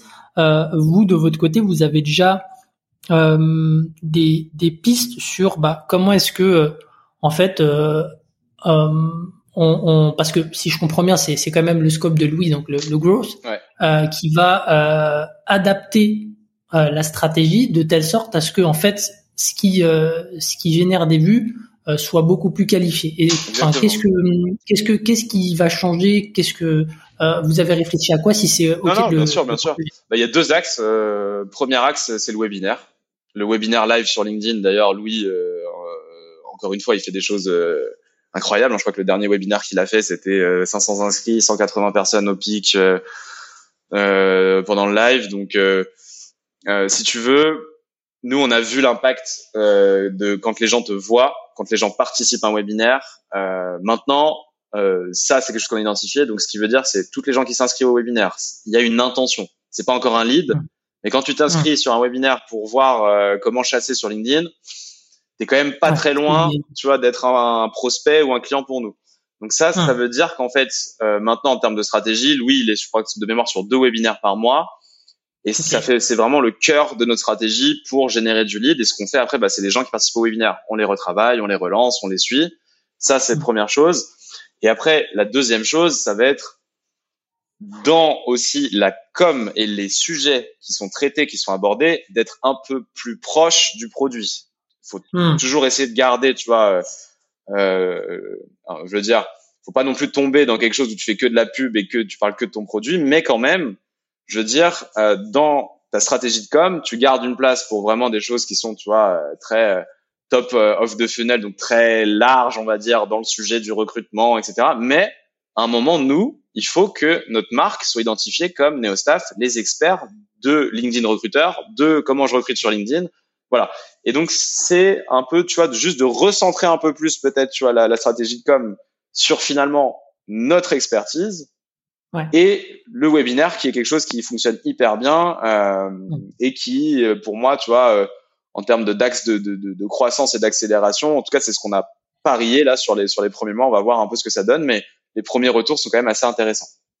Ok, donc les deux axes, c'est au final réadapter la stratégie de contenu, en tout cas la réorienter vers des contenus un peu plus bas de funnel où il y a des intentions fortes. Exactement. Euh, que ce soit sur les posts LinkedIn, mais aussi à travers le, le webinaire. C'est ça. Ou même les vidéos qu'on peut faire sur YouTube, les articles qu'on peut faire sur le blog, qu'on qu'on reste. Enfin, tu vois, je pense que moi je préfère qu'on commence justement bas du funnel et qu'après on remonte, plutôt qu'on commence haut du funnel et qu'après on redescende. Après, il y a hmm. deux écoles là-dessus. Enfin, ça, je, je, je veux bien en discuter avec d'autres personnes qui auraient peut-être d'autres avis. Mais moi, mon expérience aujourd'hui, quand tu es en mode bootstrap et que ce que tu dois faire, c'est du chiffre d'affaires quand même à la fin du mois pour faire tourner la boîte, il faut qu'on hmm. ait du lead qualifié. C'est-à-dire que tu peux te permettre, je pense, d'être très, tu vois, haut du funnel quand tu as levé des millions d'euros et que tu sais que de toute façon, tu as une vision à 2-3 ans. Nous, on n'a pas une vision à 2-3 ans aujourd'hui, tu vois, sur nos staff. Hmm. Nous, on a une vision à 2-3 mois. Donc, il faut faire rentrer du cash, tu vois. Et donc, pour faire rentrer du cash, il faut qu'on ait du lead qualifié. Et donc, je pense qu'après, ça fait aussi partie de l'expérience de Louis. Hein. Louis qui est très, très, je pense, euh, pour moi, euh, toutes les personnes que j'ai rencontrées en termes de potentiel et de ce qu'il sait faire à son âge, euh, moi, je suis assez bluffé. Mais je pense qu'il voit aussi maintenant la réalité quand tu es dans un projet de lancement de produit qui est en mode bootstrap où faire des likes, faire de la notoriété, c'est bien et ça sert. Et c'est grâce au travail de Louis qu'on a chopé nos premiers clients. Je veux dire, il y a rien à dire, mais je pense que c'est aussi voilà une façon de comprendre que c'est important de en tout cas, quand on commence en mode bootstrap, ce qu'on cherche, c'est du business. Faut pas se leurrer, tu vois. Et si on se trompe d'objectif, bah, le risque, c'est qu'à la fin, ouais, tu vas avoir beaucoup de likes, beaucoup de notoriété, mais est-ce que tu vas avoir vraiment des clients et du business pour faire tourner ta société, pour te permettre de continuer? Voilà. Donc euh, l'enjeu, il est là, mais c'est, après, c'est assez logique. Hein. Ça fait à peine, ça fait même pas un an que qu'on a lancé le, le, le produit, donc voilà, les choses sont gentiment en train de se rééquilibrer et, et on espère que 2023 va être vraiment l'année, voilà, de, de, en plus de la partie notoriété, mais aussi de la partie business qui va exploser. Mais on a des bonnes, euh, voilà, on a des bonnes, euh, comment dire, bonnes conditions, donc il n'y a pas de raison, pas mal de leads dans le pipe, plein d'intérêts, donc euh, on, on, verra comment ça évolue. Ok, trop bien, super, super intéressant justement bah, de, de comment est-ce que tu ajustes et en tirant un peu les, les leçons du passé. Euh, on avance hein, pour euh, aborder peut-être euh, la dernière partie. Donc là aujourd'hui tu lances Monia. c'est un produit sur lequel tu, tu bosses de manière assez assez intense de ton côté, en tout cas personnellement. Oui. donc on a compris aussi pourquoi tu lançais ce nouveau produit parce que tu, tu vois qu'il y a de du potentiel sur sur ce marché-là. Par contre, tu passes d'un SaaS qui cible, on va dire le euh, peut-être la, enfin selon, hein, parce que je sais qu'il y a des, aussi des grosses structures en RH et tout, mais tu passes peut-être de la, la start-up euh, TPE. Hmm. Euh, je, je connais pas exactement la base client, mais c'est un peu comme ça que je le vois, voir la PME, tu vois, ça. à des entreprises qui quand même utilisent Teams euh, de Microsoft, donc ils sont quand même des gros comptes. Exactement. Donc euh, qu'est-ce qui, enfin c'est c'est c'est un, un, gros challenge. Est-ce que tu peux nous partager un peu euh, là-dessus Parce que comment, comment est-ce que tu abordes ça euh, de ton côté? Yes. Alors en fait déjà il y a une première chose. Comme notre produit, enfin Monia, ça va être tu vois une assistante qui va mettre à jour ton CRM pour toi. Déjà, les personnes et les entreprises qui ont le plus le problème, en gros, tu as une sorte de courbe. Plus tu as de sales et plus tu as un CRM avec beaucoup de sales dessus, plus ton CRM, c'est le bordel. Donc, en gros, plus tu as un besoin d'une solution pour actualiser et pour updater ton CRM, puisque quand ton équipe est petite, entre guillemets, ça reste gérable. Tu vois, enfin, je veux dire, euh, mhm. euh, nous, tu vois, on a identifié que nos meilleurs clients, ça commence quand même à 5-10 sales. Quoi. Quand tu as 2-3 sales dans mhm. ton équipe, a priori, bon, ils pourront utiliser Monia avec plaisir et ça leur fera gagner du temps et voilà. Mais la réalité, c'est que le problème, plus tu as de sales dans ton équipe, plus ton CRM, du coup, il y a de données dessus, plus bah il y a un sujet d'actualisation. Donc ça, c'est la première chose. Euh, deuxième chose, encore une fois, des leçons de Neodin Neostaff. Moi, le marché de la startup TPE PME, pareil, c'est cool, c'est bien, mais en termes de business, le gros du business, il se passe ailleurs quand même. Tu vois, je veux dire, si t'es, si, sauf si tu fais encore une fois beaucoup de volume, etc. Hein, il, y a, des exceptions et tu peux quand même faire un, un business incroyable sur sur cette cible-là. Mais tu vois, sur la, comme tu l'as dit, les gens qui sont équipés aujourd'hui de Teams, de toute façon, on le voit. Hein. En gros, il y a une sorte de bascule entre Slack et Teams sur la taille d'entreprise.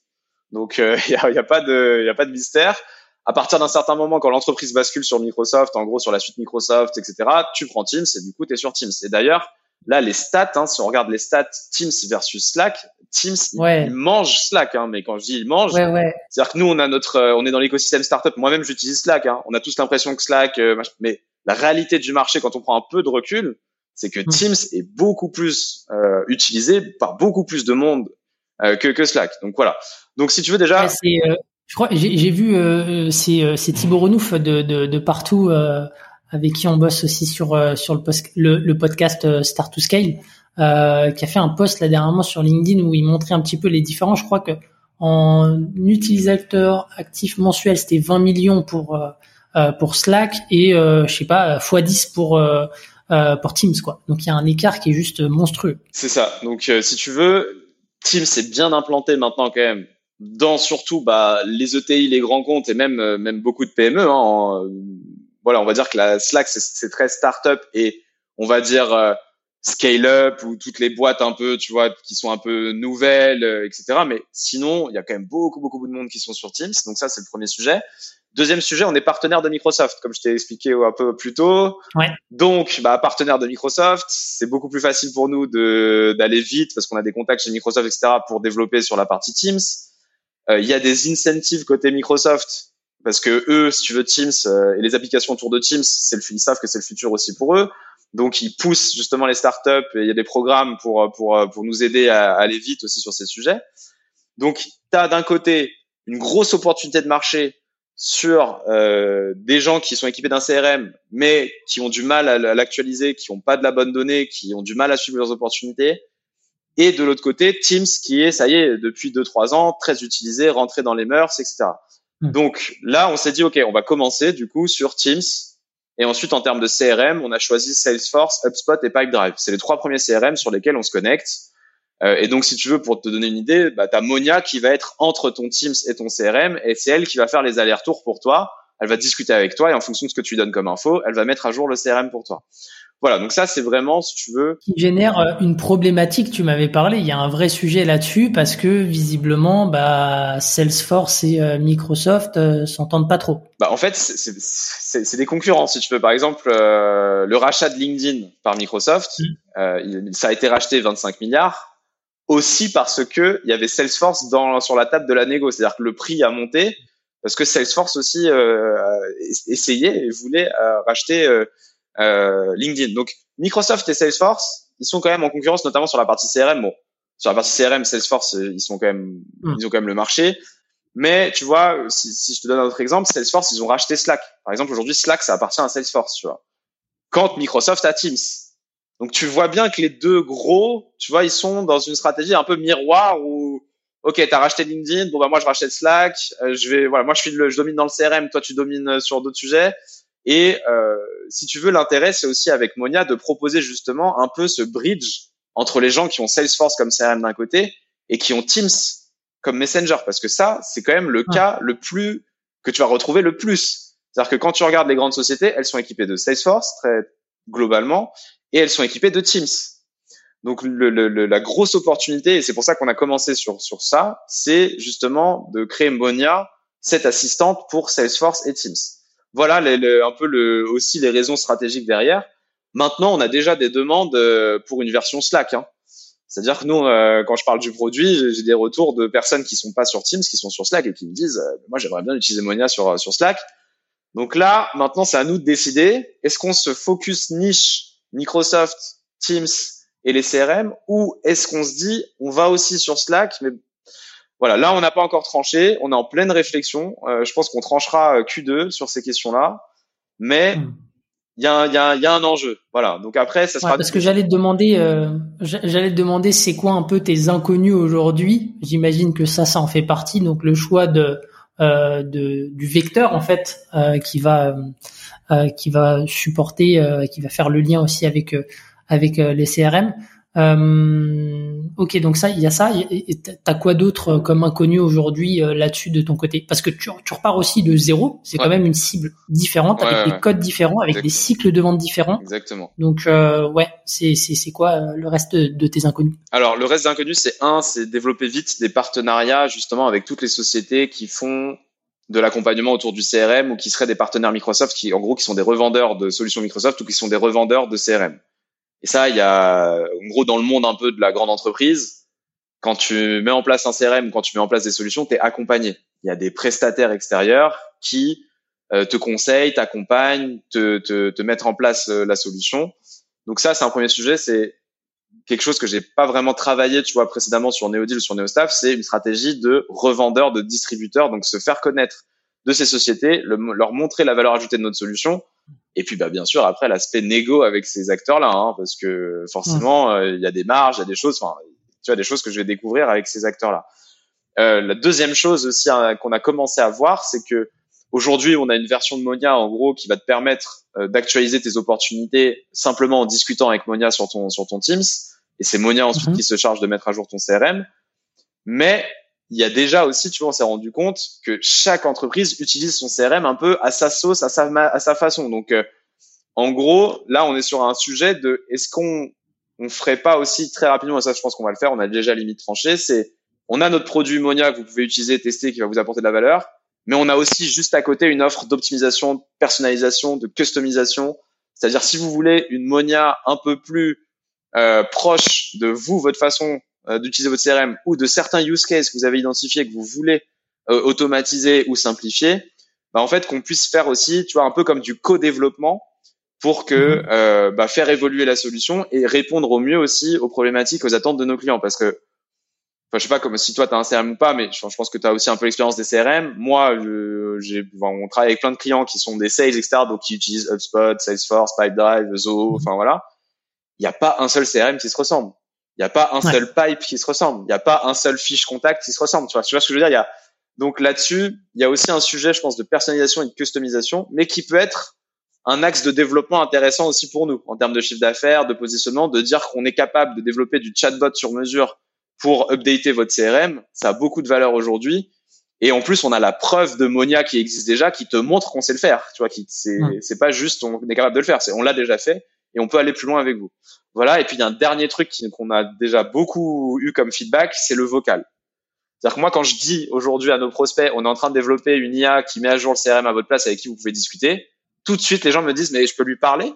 Ou c'est du messenger par texte. Tu vois? Hmm. Donc aujourd'hui c'est du messenger par texte, mais je vois que le vocal va être aussi, je pense, une clé sur ce projet-là que vraiment du coup bah tu vois Monia soit ton assistante quoi que tu lui dises Monia est-ce que tu peux me changer ça dans telle opportunité? Monia est-ce que tu peux m'ajouter telle note dans telle opportunité? Hmm. Monia est-ce que tu peux me faire passer cette opportunité en gagner enfin et que Monia puisse réagir sur le vocal et sur la parole pour mettre à jour ton CRM à ta place. Et comme les sales aiment beaucoup parler aiment beaucoup le dialogue c'est aussi dans la logique tu vois. Je pense qu'il faut pas aussi qu'on soit euh, là-dessus euh, qu'on perde trop de temps. Donc ça ça va être des sujets 2023 euh, très très vite d'évolution du produit Ok, super, euh, super intéressant. Je vois qu'on avance dans, dans l'épisode.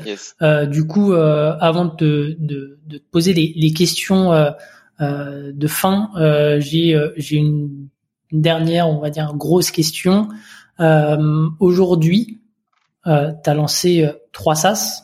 Est-ce que dans ta tête, il y a un playbook qui se dégage, tu vois, sur comment est-ce qu'on lance un, un, un, produit SaaS? C'est quoi un petit peu la manière dont tu structures ça dans ta tête aujourd'hui. Et en, tout cas, bah, s'il y a un founder qui vient te voir et tout, s'il te dit, bah, selon toi, c'est quoi un peu les différentes étapes? Comment est-ce que je priorise? Euh, Qu'est-ce que je fais en premier? Qu'est-ce que je fais euh, plus tard? Parce que c'est pas important. C'est quoi de, de, ton côté? Déjà, je pense c'est de savoir si est-ce que ton but c'est d'y arriver par une levée de fonds ou de bootstrapper? Parce que déjà, pour moi, ça donne ça donne deux directions qui sont complètement euh, différentes en termes de stratégie. Nous, le bootstrap, ça a été euh, un, un, choix, mais un peu un choix euh, obligé parce que par rapport au sujet de dépendance qu'on a sur LinkedIn et des choses comme ça sur nos deux premiers produits, on a à un moment euh, cherché un peu à lever. C'était quand même compliqué, tu vois. Donc, mm. on a eu deux trois opportunités, mais après en termes de valo, en termes de négo, c'était dur. Donc, on s'est dit bon, on va bootstrapper. donc ça, je pense, c'est la première question à se poser quand tu crées un produit, quand tu crées une solution c'est est-ce que ton but, c'est d'aller chercher rapidement une levée de fonds pour ensuite scaler beaucoup plus fort? Et du coup, bah, si tu veux chercher une levée de fonds, il euh, n'y a pas de secret, c'est euh, démontrer de l'attraction euh, très rapidement. Donc, que tu un produit qui présente peu de risques ou pas de risques, à fort potentiel à l'international et que tu puisses démontrer une traction. Donc, tu dois être drivé par ça, en fait, si, si c'est un peu ton objectif. Maintenant, si tu es dans une stratégie bootstrap, la stratégie bootstrap pour moi c'est complètement différent. Il faut que tu fasses du cash. C'est-à-dire que tout ce que, et quand je dis du cash, il faut que tu fasses du chiffre d'affaires, je veux dire. C'est-à-dire que tout ce que tu fais doit être orienté sur comment je peux générer du chiffre d'affaires. Et c'est ce chiffre d'affaires qui va financer ton développement, ton innovation, ta croissance. Et donc, c'est pour ça que je dis c'est deux choses différentes parce que quand tu dis je Vas-y, va sur du bootstrap dans ce cas-là. Okay. full bootstrap. Bah, full bootstrap, euh, pour moi, le plus important, c'est que tu aies déjà un mindset orienté sales. C'est ce qu'on disait un peu avant. Il faut pas se tromper d'objectif quand tu es en mode full bootstrap, oui, il y a des stratégies de, de, notoriété, de lead generation qui vont te servir, mais ça, ça va avoir des retombées sur du moyen long terme. Donc, si tu as besoin pour euh, financer le développement de ta société de générer du chiffre d'affaires, ça veut dire que, un, il faut que tu un business model qui, quand même, te rapporte. C'est-à-dire que vendre euh, un SaaS à 19 euros par mois, si tu es en mode bootstrap dès le début, soit tu as ton chômage à côté et tu peux tenir un an, deux ans, mais sinon, un moment, pour financer ton dev pour financer, pour te financer toi-même, pour financer toutes tes ressources, enfin, tout ce que tu peux payer à droite à gauche, même si tu cut tous les budgets, à un moment, il va falloir faire euh, du volume. Donc moi, je serais plutôt de chercher un business model qui te permet quand même d'avoir un panier moyen intéressant, tu vois, au départ, et qui te permet de financer la suite. Première chose. Deuxième chose, c'est dans ton équipe. Je pense qu'une équipe un peu minimum pour euh, pour faire des choses intéressantes aujourd'hui, de mon expérience, c'est quelqu'un dédié à la lead generation, quelqu'un dédié au closing, au sales et au CSM. Ça, ça peut être la même personne au départ. C'est-à-dire que, en gros, sales, CSM au départ, ça peut être la même personne. Et un tech. Il faut que tu enfin, si tu es dans un produit, je veux dire tech, il faut que tu aies un CTO ou quelqu'un dans l'équipe. C'est-à-dire que moi, je crois pas trop au sujet de tu vas prendre un prestataire qui va te développer, tu vois, ton MVP. Euh, voilà. Moi, je pense qu'il faut que tu es dans l'équipe des fondateurs, tu es la personne qui soit en charge du développement. Donc voilà. Donc, trois personnes, le CTO, euh, le, la personne en charge du lead generation ou du growth et la personne en charge du closing. Les tu vois, les aspects gestion, etc. Au départ, euh, tu te poseras la question dans un an et demi, tu feras ta compta à ce moment-là, mais au début, va chercher des, des, utilisateurs, va chercher des clients et développe un produit qui apporte le maximum de, de valeur. Voilà. Et puis après, je pense c'est de pas se tromper aussi dans les investissements. C'est très difficile euh, quand tu es en mode bootstrap parce que t'as pas beaucoup de budget. Et finalement, chaque décision que tu vas prendre va avoir un impact. Donc. Je pense que l'autre chose aussi importante, c'est de pas te tromper du coup dans les personnes que tu recrutes. C'est très difficile. Je suis pas en train de dire que c'est facile, mais c'est franchement très difficile. Et d'être au départ hyper agile. C'est-à-dire qu'il faut que du jour au lendemain, si tu coupes un budget, tu coupes un budget. Il faut que du jour au lendemain, si tu décides que maintenant la stratégie c'est ça, et eh ben il faut que les équipes suivent. Donc, il faut que tu travailles avec des personnes qui soient capables aussi, je veux dire, qui ont pas trop d'ego. Justement, on revient sur la question de l'ego. Il faut que tu travailles avec des personnes pour leur dire, c'est pas toi en fait que je juge ou que je critique, c'est juste que là, il faut qu'on change vite, il faut qu'on trouve vite le déclic. Donc voilà, moi, je pense que ce qui est très important, c'est ça. Et après, c'est en termes de métriques, d'en suivre très très peu, mais les plus importantes. Donc comme je t'ai dit nous tout à l'heure, maintenant c'est simple, c'est pour nous chez nous. Hein, après le lead, ça peut être euh, euh, qualifié différemment dans d'autres sociétés, mais nous c'est prise de rendez-vous sur le site internet Calendly. Voilà, 10 par semaine, il nous en faut 10 par semaine. Faites ce que vous voulez les gars, mais il en faut 10 par semaine. Et ensuite, il y a la partie closing, donc de bien suivre ton taux de transfo et ta rétention. Donc, tu suis ton nombre de leads, mais leads pour moi, tu as compris chaud, hein, des leads euh, potentiels business. Des vrais leads. Des vrais deals, voilà. Ensuite, ton closing, ton taux de transformation et ta rétention. C'est franchement, ça suffit au début. Quand tu en mode bootstrap, suivre euh, le reste, c'est intéressant, ça te donne peut-être une idée, mais c'est pas là-dessus que tu dois prendre tes décisions. écoute, voilà un peu moi mon, mon, idée. Et c'est un peu comme ça qu'on a lancé NeoStaff, tu vois. C'est-à-dire que sur NeoStaff, on avait le tech, on a pris Louis en lead generation, il y a Antoine qui s'occupe de la partie sales. Voilà. Et donc j'ai pu voir aussi tester pour la première fois, on va dire euh, après quelques années d'expérience, ce modèle-là. Le modèle est assez intéressant, mais on s'est rendu compte, comme je t'ai dit, à la fin de la première année, qu'il faut qu'on recentre un peu plus sur le business et un peu hmm. moins sur la notoriété, même si la notoriété a un impact. La notoriété, c'est quand même du moyen long terme. Donc, il faut avoir les reins entre temps pour tenir. Il faut avoir quand même le cash euh, pour euh, que ces retours puissent arriver. Hmm. Ok. Non, mais super intéressant. Merci euh, beaucoup de, de, nous partager ça. Euh, donc, je pose les, les, petites questions pour terminer. En plus, je suis dans une salle pour pour tout vous raconter. Donc, euh, donc dans 15 minutes, euh, c'est foutu. donc, on... donc je, je, dois, je dois, on doit être, on doit être concis, mais ça va aller normalement. première question, c'est quoi le, le plus dur dans ton quotidien d'entrepreneur bootstrap? Franchement, le plus dur, c'est que j'ai beaucoup de choses à gérer et que tu vois, même là maintenant, Neodil, Neostaff, Monia, là, le début d'année, on vient de lancer une Monia, je, suis en train de me dire, il faut que je lâche même Neodil en termes de charge de travail. Si je veux que Monia explose, enfin, c'est une leçon, franchement, pour moi, c'est une grosse leçon que j'avais déjà rencontrée en plus quand j'ai commencé. C'est-à-dire que c'est comme si, tu vois, mon passé revient là en ce moment. C'est, je suis en train de me dire, attention, faut pas que je fasse la même erreur de être sur deux, trois projets en même temps. Tu vois? Donc, je pense que ça, c'est un gros challenge quand t'es en mode bootstrap, c'est il faut pas s'éparpiller il faut essayer quand même de rester hyper focus sur une idée et tout faire pour que l'idée marche. Après, il y a toujours aussi une grosse question à se poser quand tu es entrepreneur, c'est il y a des moments, il faut savoir lâcher les choses aussi. Ça, ça peut faire mal, faut mettre ton ego de côté parce que tu t'es investi, tu as mis du temps, tu as mis de l'argent, mais il y a un moment aussi, il faut savoir est-ce qu'il n'y a pas des choses meilleures à faire? Est-ce que tu pas en train, tu vois, d'être dans une direction où tu oui, il faut, tu vois, obstacle is the way, toutes ces choses-là? Je suis d'accord, mais attention, il y a une certaine limite. C'est-à-dire qu'à un moment, il faut aussi être lucide, il faut voir ce qui se passe. Est-ce que tu n'es pas en train, tu vois, de, de, de, de, bah, de te tuer à la tâche pour quelque chose qui te rapporte pas suffisamment? Donc ça, c'est très très important. Je pense que moi, mais voilà, personnellement, mes enjeux, mes difficultés, c'est ça. C'est mon temps aujourd'hui. Il faut que je le mette dans quoi? Et je te dis honnêtement, bah, on en parle aujourd'hui, on en peut-être on verra dans quelques mois, mais j'ai envie de, de, de, de, consacrer plus à Monia parce que j'ai peur que sinon on retombe dans les problèmes qu'on a évoqués tout au long de cet entretien. Mm-hmm. euh, et après le sujet, bah, c'est euh, est-ce que sur des néo-deals, néo-staff, etc., j'ai réussi à mettre en place des personnes qui vont réussir à prendre le relais et tu vois à, développer les business? Sur néo-staff, hmm. je, je, je pense que oui, j'espère que oui, on va le voir dans les prochains mois. Sur néo-deal, néo-deal, ça c'est quand même encore quand même beaucoup autour de moi, même si on a quelqu'un en marketing, voilà, il y a la partie tech et tout, mais c'est un autre sujet, tu vois. C'est là où je me dis bon, hmm. est-ce que est-ce qu'il faut pas que je me je me ressente personnellement? Donc voilà un peu on va dire mes, mes challenges. Mettre euh, ton énergie au bon endroit, bon endroit, bon projet. C'est ça. Et puis euh, et puis bah toujours innover aussi, tu vois. Comme je t'ai dit là, on va être dans une phase, je pense, de renouvellement pour Neozil Neostaff. On est dans une phase de lancement avec un nouveau produit. Donc c'est de jamais se reposer aussi sur tes acquis. Ça c'est une autre grosse leçon. Moi, ça fait cinq ans maintenant. Donc cinq ans, à un moment, les, le monde a changé déjà en cinq ans. Dans cinq ans, je pense que j'imagine même pas où on sera dans cinq ans, mais j'imagine à peu près. Mais je pense que ça va encore complètement euh, euh, changer. Il y a des grosses révolutions qui sont en train de s'installer gentiment. Donc euh, voilà, il y a aussi ça, je pense à avoir en tête, c'est l'importance de rester toujours sur le qui vive et de pas t'endormir sur tout ce que tu fais, de rester quand même mmh. ouvert à ce qui se passe à l'extérieur de ta boîte, tu vois. Et mmh. ça, ça peut être un risque quand tu es fondateur d'une société parce que tu es focus sur ton équipe, sur tes produits, sur tes, tes enjeux, tes challenges, tes clients, et tu as parfois du mal à ressortir ta tête et regarder ce qui se passe en dehors. Donc ça aussi c'est important. Ok, ça marche, très clair. Euh, écoute, euh, euh, une dernière, enfin une avant-dernière question et celle-là, euh, on va essayer de se la faire en, une minute. Gros challenge, tu vas voir. Yes. si tu devais changer une chose dans l'histoire de Tech aujourd'hui, ça serait quoi? Ah, Franchement, rien.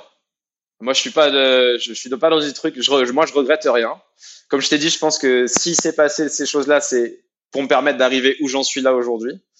Donc euh, je changerai, non franchement je changerai rien et c'est aussi euh, bah, comme ça que j'ai fait mon expérience et que je suis devenu la personne que je suis aujourd'hui et que mes sociétés sont devenues les sociétés qu'elles sont aujourd'hui. Donc euh, j'ai pas de, j'avoue que le passé je suis pas trop dans des, tu vois, je retourne pas trop en arrière en me disant ah j'aurais dû faire ça si j'avais fait ci. Tu sais, en fait tu sais pas. si tu avais fait ça, tu sais pas où tu serais aujourd'hui. Donc, euh, j'ai pas trop de, de choses que je changerais comme ça. Voilà. Ok, sans regret, ça regarde, ça regarde devant. C'est ça. Euh, dernière question, du coup, est-ce que tu as un livre, une ressource à nous recommander?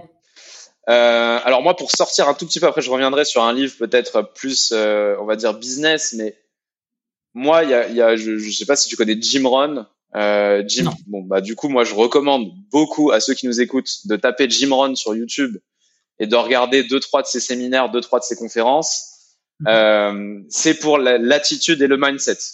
Voilà, moi, euh, quand j'ai des moments où justement j'ai besoin de me rebooster un peu, de me remotiver, je me mets euh, des, des vidéos, des conférences de Jim Rohn. Alors, certains vont dire peut-être que c'est un peu à l'ancienne. Faites attention, vous ne soyez pas étonnés. Oui, Parce que je, je tape Jim Rohn, je vois que c'est un, un monsieur qui a des cheveux gris aussi. Ça, et malheureusement, Et- malheureusement, qui fait plus partie de ce monde aujourd'hui. Mais par contre, euh, en termes de discipline, d'état d'esprit, de comment voir les choses dans la vie, de comment te donner de l'énergie, de donner de la force, de la motivation, franchement, pour moi, c'est un des maîtres absolus. Euh, donc, voilà, si vous connaissez pas, regardez. Notamment, il a des vidéos hyper bien faites sur comment se fixer ses objectifs et l'importance de se fixer ses objectifs dans sa vie, etc., etc. Donc, moi, je vais pas trop en dire, je vous laisserai découvrir, mais voilà, vraiment, si vous connaissez pas, je vous recommande fortement. Et après, quelque chose un peu plus business, on va dire euh, là pour le coup. Moi, il y a un livre euh, vraiment qui a changé ma. Je pensais que j'étais euh, un bon marketeur, puis j'ai lu ce livre et je me suis dit, ok, en fait, euh, euh, il y a encore, euh, il y a encore pas mal de boulot. C'est un livre qui s'appelle euh, Bu- Building a Story Brand. C'est Donald Miller, donc Building a Story Brand. Et en fait, Mhm. c'est comment tu vas pouvoir réfléchir à la meilleure façon de raconter l'histoire de ta marque et donc l'importance du storytelling. Bah, encore une leçon, tu vois, euh, là sur sur les premières années, comme on l'a dit, l'importance du marketing, l'importance de la com.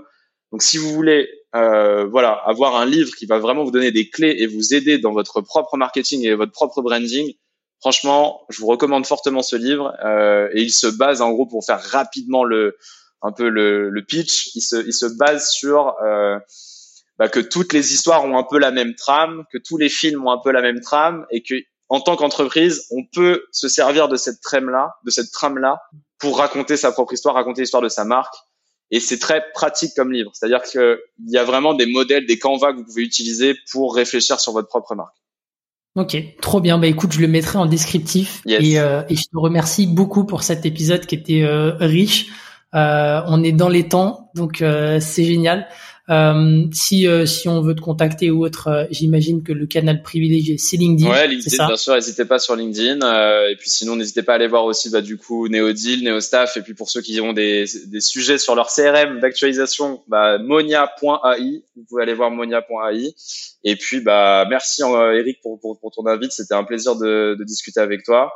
Euh, et puis, bah, je te dis peut-être à très vite pour, pour d'autres euh, discussions. Mais en tout cas, euh, bravo, follow-up. Yes, bravo pour ton pour ton podcast et ce que tu fais aussi. Je pense que c'est hyper cool et hyper intéressant pour euh, pour euh, voilà quand on est dans l'entrepreneuriat, quand on est dans ces sujets-là, euh, c'est hyper inspirant. Merci beaucoup, Lucas. C'était euh, c'était très cool et, et, et pour euh, les compliments, ça fait toujours euh, plaisir. Euh, merci d'avoir écouté cet épisode jusqu'au bout et puis euh, je vous dis à la semaine prochaine. Si vous avez apprécié l'épisode, je vous le redis quand même, pensez à laisser une petite note. Ça m'aide à, à gagner en visibilité sur les plateformes. C'est super important. Vous pouvez le faire sur Apple Podcast ou Spotify. Voilà, j'ai terminé pour l'instant promo. Sinon, je vais me faire jeter. Et je vous dis à la semaine prochaine. Ciao. SAS Club, c'est terminé pour aujourd'hui. Enfin presque. Si vous avez retenu un ou deux conseils, techniques ou apprentissages, alors pensez à noter SAS Club 5 étoiles sur Apple Podcast avec un petit commentaire pour m'encourager. Et si vous êtes de la team Android, pas de problème, partagez simplement un épisode qui vous a fait kiffer sur vos réseaux sociaux. C'est ce qui m'aide à gagner en visibilité et m'encourage à produire toujours plus d'épisodes. Enfin, si vous voulez collaborer avec un copywriter qui comprend les enjeux métiers et business d'un SaaS, envoyez-moi un message sur LinkedIn, Eric Seclet, S-E-C-L-E-T. Encore merci et à la semaine prochaine.